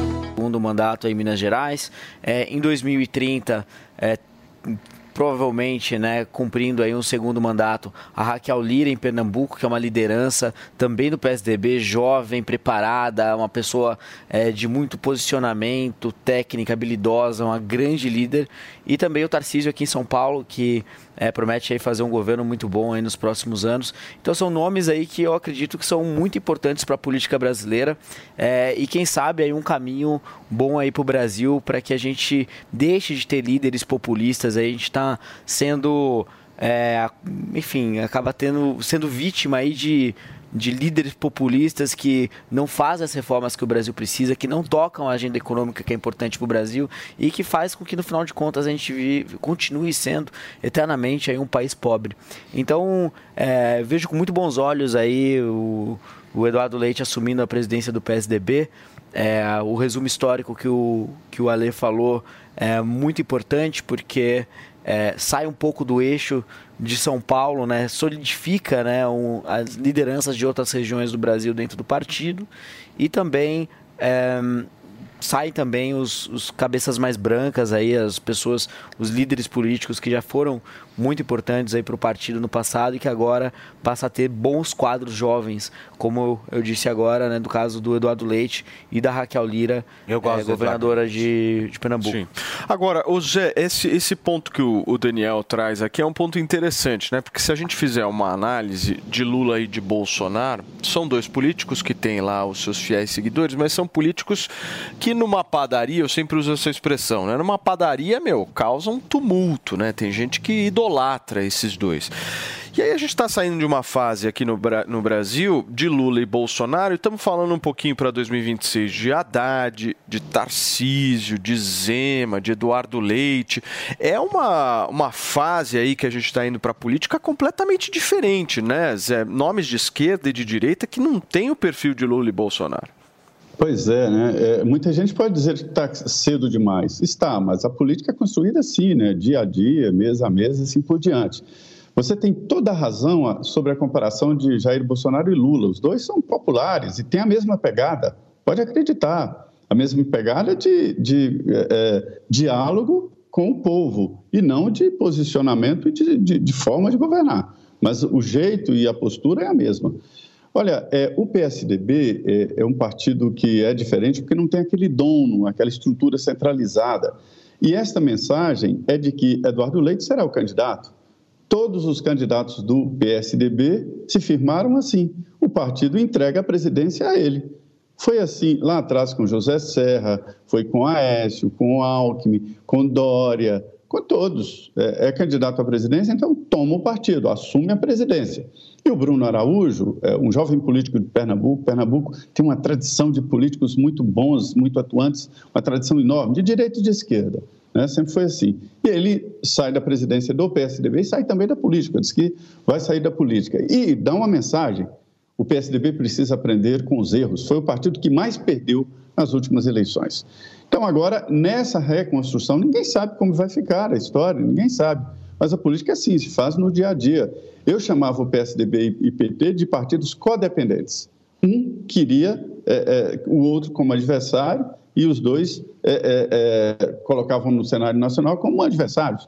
E hoje a gente vê o PSDB numa dificuldade muito grande até para militar politicamente no Congresso Nacional, perdeu bancadas, né? E, e o, o, o, o, capital, a gasolina no Congresso é o número de deputados federais. O PSDB vai passar por uma reconstrução que é uma, uma perseguição dos que chegam à presidência da República. Foi assim com o PRN, com todos os partidos, menos o PT. O PT não aceitou esse inchaço natural do poder. Quer se aproximar do, do, do governo, na época do presidente Lula, de Dilma, vá para um partido aliado, mas não para o PT. Então, ele se preservou, né? então fugiu um pouco dessa história. Então, é uma tentativa de reconstrução e dizem, Paulo, você sabe muito disso, que em política o fundo do poço tem uma mola, né? Isso é verdade, meu querido Zé Maria Trindade. Mara, você me pediu, meu amor, por favor. Eu também quero compactuar. Sou fã do Eduardo Leite. Acho ele elegantíssimo, educado, articulado, fala bem, posicionado. É, planta para colher, né? sabe exatamente o que está plantando. E queria dizer que ele usa gravatas tão lindas quanto o Zé, o José Maria. É, o Zé Maria. E hoje está com uma gravata maravilhosa, verde e azul marinho. Você não viu outras, Elegantíssimo. Mara. Não, eu, eu, tinha que falar hoje antes não. de você, porque eu estou sempre vendo você falando das gravatas. Não, maravilhosas essas gravatas. Se puder até, até complementar um pouco hum. no tema dessas jovens lideranças políticas, um nome que eu acho que ainda está um pouco fora do radar no aspecto da esquerda e que eu acho que vai crescer muito é o do Flávio Dino. Ele Flávio é Dino, muito é inteligente, midiático, é, tem boas chances aí de ser mais relevante que o Haddad daqui a Agora, deixa eu só fazer rapidamente uma pitada aqui, só para fazer uma provocação para vocês. A gente fala de Zema, fala de Eduardo Leite, de Tarcísio, do outro lado tem Flávio Dino, Haddad. Vocês acham que vai ter união ou cada um com seu projeto pessoal, daquele jeitinho que a gente gosta na política brasileira? Todo mundo só pensando no seu vai ter a oportunidade de sentar junto, porque, pô, imagina uma junção, sei lá, de Eduardo Leite, Zema, Tarcísio, num bloco formado para combater o PT. Do outro lado também, pensar Haddad junto com Flávio Dino, porque a esquerda ela é mais unida, né? É Eu acho, pelo menos. A esquerda é mais articulada que a direita, com certeza. Eu acho Aquela um coisa, né? mais É, unida. aí é um pouco do que o Zé falou, né? É muito cedo ainda, claro que a construção é ao longo do tempo, mas é agora. muito cedo. E, É, e o Brasil é aquela coisa. já está fazendo campo. talvez Você viaja uma semana do Brasil. O nosso Tem golpe eleição daqui de dois anos. É o golpe de Né? esperança. O golpe de É, no esperança. Brasil, o Eleição Para um golpe de municipal. sorte. Não, Eleição municipal daqui dois anos. É, vamos Só uma coisa que eu gostaria de falar que bem foi? rapidinho, Por Paulo. Aqui favor. no Brasil, você viaja uma semana, vai pra fora, quando você volta, tá tudo diferente, ao mesmo tempo tá tudo igual. Então, se tivesse que chutar, eu diria que vai ser se- como sempre foi. Entendi, perfeitamente. Então, vai acabar tudo em desastre. Olha só, gente, são 11 horas e 44 minutos para vocês que nos acompanham. Ô Fê, você já pensou em transformar os seus palpites em dinheiro? Dá para fazer isso, meu amigo. Então, vai de bob.com que você curte as melhores odds do mercado e faz uma graninha extra enquanto se diverte. Esse sábado é dia de finalíssima e vale o primeiro título da, tempo- da temporada de 2023, gente. No dia 28, às 4h30, tem Palmeiras e Flamengo decidindo a Supercopa do Brasil e vai ser aquele jogão que você curte. De um lado, temos o atual campeão brasileiro e do outro, temos o atual vencedor da Copa do Brasil. O rubro-negro carioca já levantou o troféu da Supercopa duas vezes, mas o Verdão busca o seu primeiro título e uma revanche de 2021, quando perdeu o campeonato nos pênaltis para o próprio Flamengo. E aí, quem você acha que vai levar a melhor nessa disputa? E quem vai balançar a rede primeiro? Tudo isso vale grana, vale dinheiro, gente. É briga de gente grande e não podia faltar aquela super, mega promoção do vaidebob.com. Se liga nessa exclusiva que eu vou passar para você curtir essa tão esperada final. Acesse agora, você que me ouve e me assiste, o vaidebob.com, aposte no mercado, número exato de gols na partida Palmeiras e Flamengo. E aí sabe o que acontece? Ganha 100% do valor apostado em saldo de bônus para apostar em esportes. Sem pegadinha, gente. Apostou, levou. A oferta começa ainda hoje e vale até o dia 28. Então já corre para ler os termos e condições no site do Vai de Bob e aproveite. Você confia na sua intuição, nos seus palpites? Na dúvida, vai de Bob. E olha, gente, o nosso assunto agora no programa é o caso do jogador Daniel Alves, que é acusado de estupro. A situação está bem complicada, viu, para o lado dele. A polícia espanhola encontrou novas provas contra ele. A esposa, a modelo Joana Sanz, começou a dar indícios de que não deverá perdoar Daniel assim tão facilmente, né, Fê?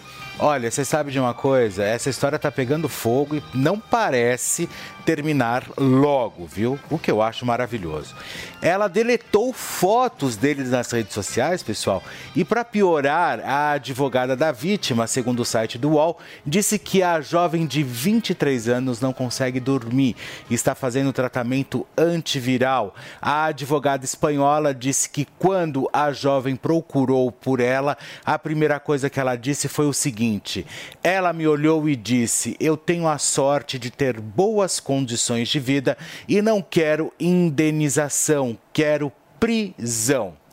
Pois é, pessoal, olha, eu acho que essa história, sim, essa história está longe de ter um final feliz ou longe de acabar como nós esperávamos que nem tivesse acontecido. Essa é a grande verdade.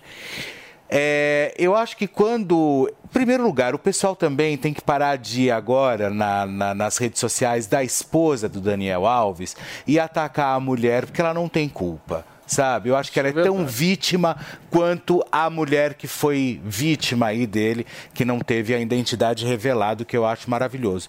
Mas o que eu achei, o que me espantou ontem foi uma declaração que ele deu no primeiro depoimento, quando ele disse o seguinte, não sei se o Zé Maria viu, mas eu acho que vocês também acham que acabaram vindo, é, é, vendo, ele disse o seguinte é, que ela, a, que a moça que ele estava estuprando, na verdade, porque agora a gente já pode falar dessa forma, ela, ele, ela disse não, vírgula, para. Ou seja, eu não quero que você faça isso. Uhum. E sabe o que ele entendeu? Não para.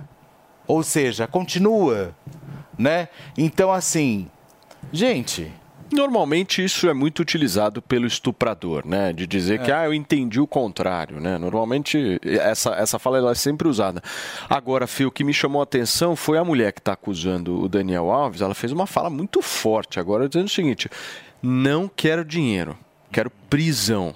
Não, mas ela está certíssima. Está certíssima, né? Ela está certíssima, tá... mas eu acho Correto. que caberia uma indenização também sabe? Você teve, você teve o, o, teu corpo, que é o que você tem de mais sagrado, você teve violado. Opa! Você tem que ter uma indenização Agora, muito difícil, né? Porque teve aquele caso do Neymar, que, enfim, foi fake e, e ela Aquilo queria lá foi uma a indenização. Então, né? exato. Então, eu entendo também essa postura dela de dizer: eu não quero indenização, eu quero que ele pague pelo, pelo que ele fez de, de mal a mim. Então, eu entendo ela, eu entendo ela como vítima. Eu estava lendo um pouco, né, sobre todo esse caso. E um ponto que me chamou a atenção, que eu acho que é até uma recomendação importante para todo mundo que for vítima é, de estupradores, de situações semelhantes, foi que ela, quando saiu da festa, quando saiu da balada, foi direto para a delegacia. Sim. Não passou em casa, não fez nada, foi direto. Isso é muito importante porque foi fundamental para a coleta das evidências. Isso é verdade. Então é muito importante essa, essa realizar a denúncia o quanto antes. É que às vezes a mulher acontecer. ela fica com receio, fica com medo porque se trata de alguém com mais poder que ela e tudo é mais, engraçado. mas não tenham medo. Denuncie. É, muito louco na hora, é importante. Como queriam tirar a legitimidade dela, né? Durante a história toda, que nós sabemos, porque também nós pegamos muito a história do ataque do Neymar, né? Com aquela moça no hotel, enfim. Então, quando rola essas histórias, a primeira coisa que a gente pensa, a gente fala, opa, espera um pouco. A Nájila Cada... causou um prejuízo gigantesco. É, a Nájila. Mulheres, principalmente. A, Nájila, né? a Nájila do Neymar, é, enfim, é, a menina do Neymar. cada caso é um caso, por isso que a gente tem que parar e justamente avaliar, né, Mara? É, esse olhar nesse momento é importantíssimo, né? Essa advogada, ela está sendo brilhante, a advogada dessa menina, que a gente não sabe ainda quem é, o que a gente sabe é que ela tem 23 anos e ela foi é, muito abusada. Né? A gente pode ela falar estupro já, a gente ela pode, pode falar, falar porque ele está sendo acusado ainda, né? Mas ela foi estuprada. E ao sair da boate, ela está ali chorando, ela sai de ambulância, ele passa por ela, foi o que a gente viu aí na, na matéria do UOL. Ele passa por ela, ela está chorando, ela vai para o hospital e daí ela tem todas as provas, sêmen, os machucados, roupa rasgada, enfim. E ele fica ali guardado, esperando que algo aconteça para então ele é, se pronunciar. Na verdade, ele ainda não falou nada, né? Ele está preso, ele ainda não falou nada. E nesse momento, o que a gente espera é que essa justiça seja feita para que outras mulheres tenham coragem de falar Quantas vezes elas já foram machucadas, abusadas com palavras? E as outras ações, estão chegando agora para denunciar e que estão também, né? quietas, com medo, porque elas são deslegitimadas, né?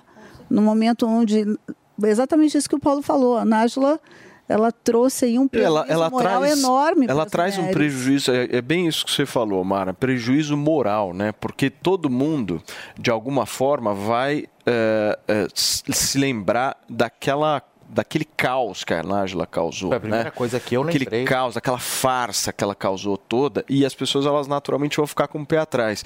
E isso é muito prejudicial para a vítima, né? Porque a vítima, veja só, a vítima ela foi estuprada e ela ainda tem que, perante a opinião pública, convencer a opinião pública de que ela está falando. Realmente veja só foi. É. como é complexo né, para a vítima. Não é apenas lidar com a questão do estupro, mas sim dela chegar para a opinião pública e falar: eu estou aqui falando a verdade, porque teve gente lá atrás que mentiu. Né? E esse prejuízo complexo. emocional, ele é para o resto da vida. Sem dúvida. Olha, gente, deixa eu só rapidamente aqui girar o assunto. A atriz e apresentadora Giovanna, Giovanna Eubank revelou que seu filho de 8 anos foi diagnosticado com uma síndrome sensorial. Segundo ela, Bless, de 8 anos de idade, ouve mais do que nós todos e sente mais cheiros. O relato foi feito durante a edição mais recente do Quem Pode, Pode, podcast que a atriz comanda ao lado da Fernanda Paes Leme no YouTube, né, Fê?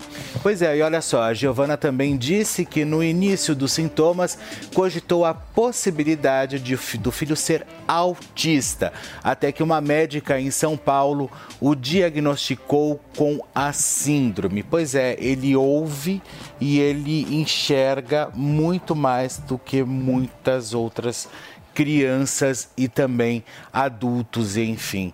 É, eu acho que é, é, eu acho que ainda bem que diagnosticou cedo, porque tudo também que é excesso também faz mal, né? É.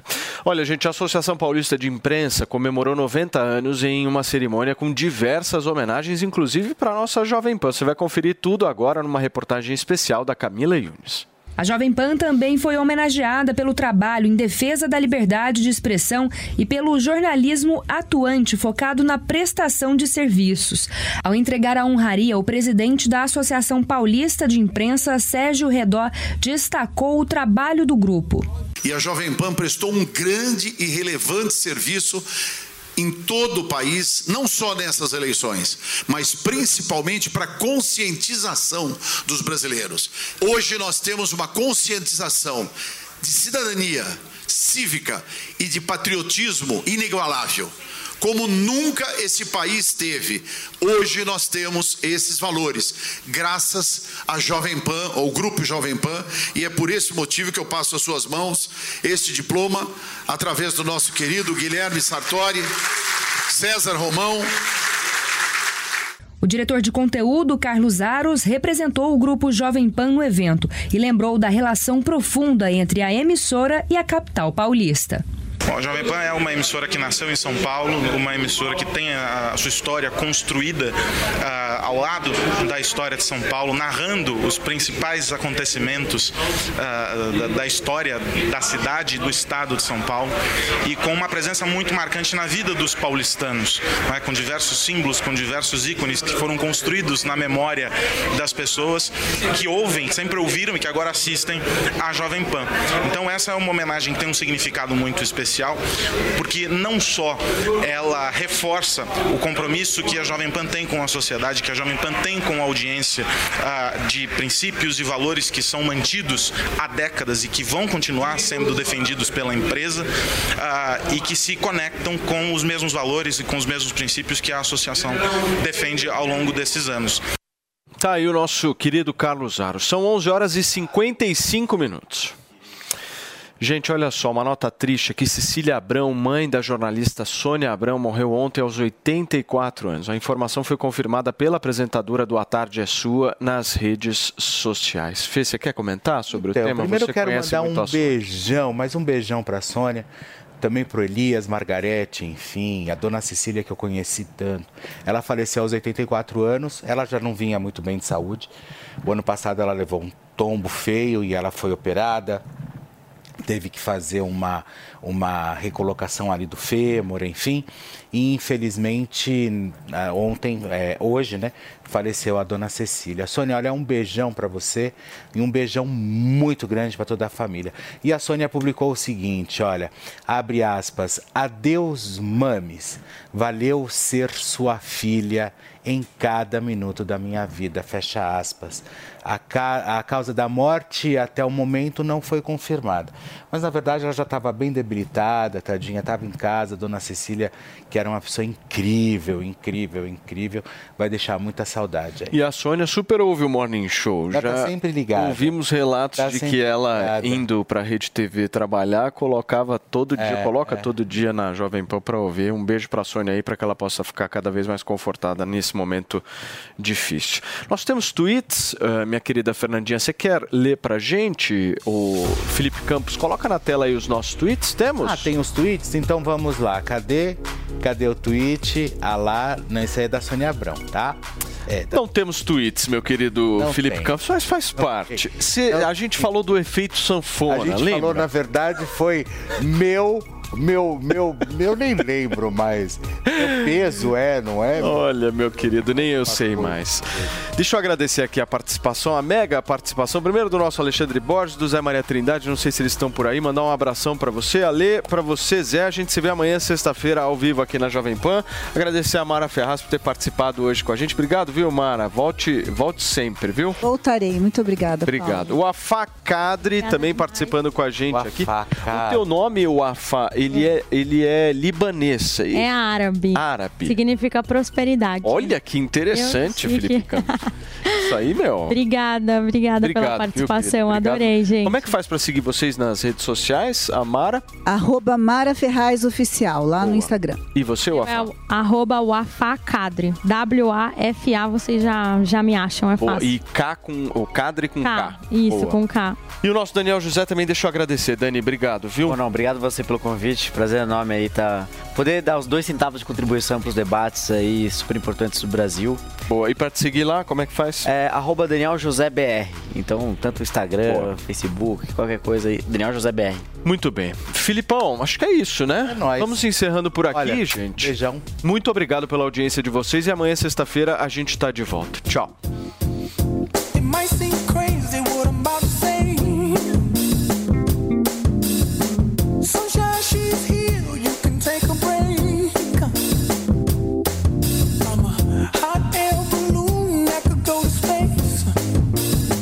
A opinião dos nossos comentaristas não reflete necessariamente a opinião do Grupo Jovem Pan de Comunicação. Realização Jovem Pan News. Hello, it is Ryan, and we could all use an extra bright spot in our day, couldn't we? Just to make up for things like sitting in traffic, doing the dishes, counting your steps, you know, all the mundane stuff. That is why I'm such a big fan of Chumba Casino. Chumba Casino has all your favorite social casino style games that you can play for free anytime, anywhere with daily bonuses. That should brighten your day a little. Actually, a lot. So sign up now at chumbacasino.com. That's chumbacasino.com. No purchase necessary. Group. Void were prohibited by law. See terms and conditions. 18 plus.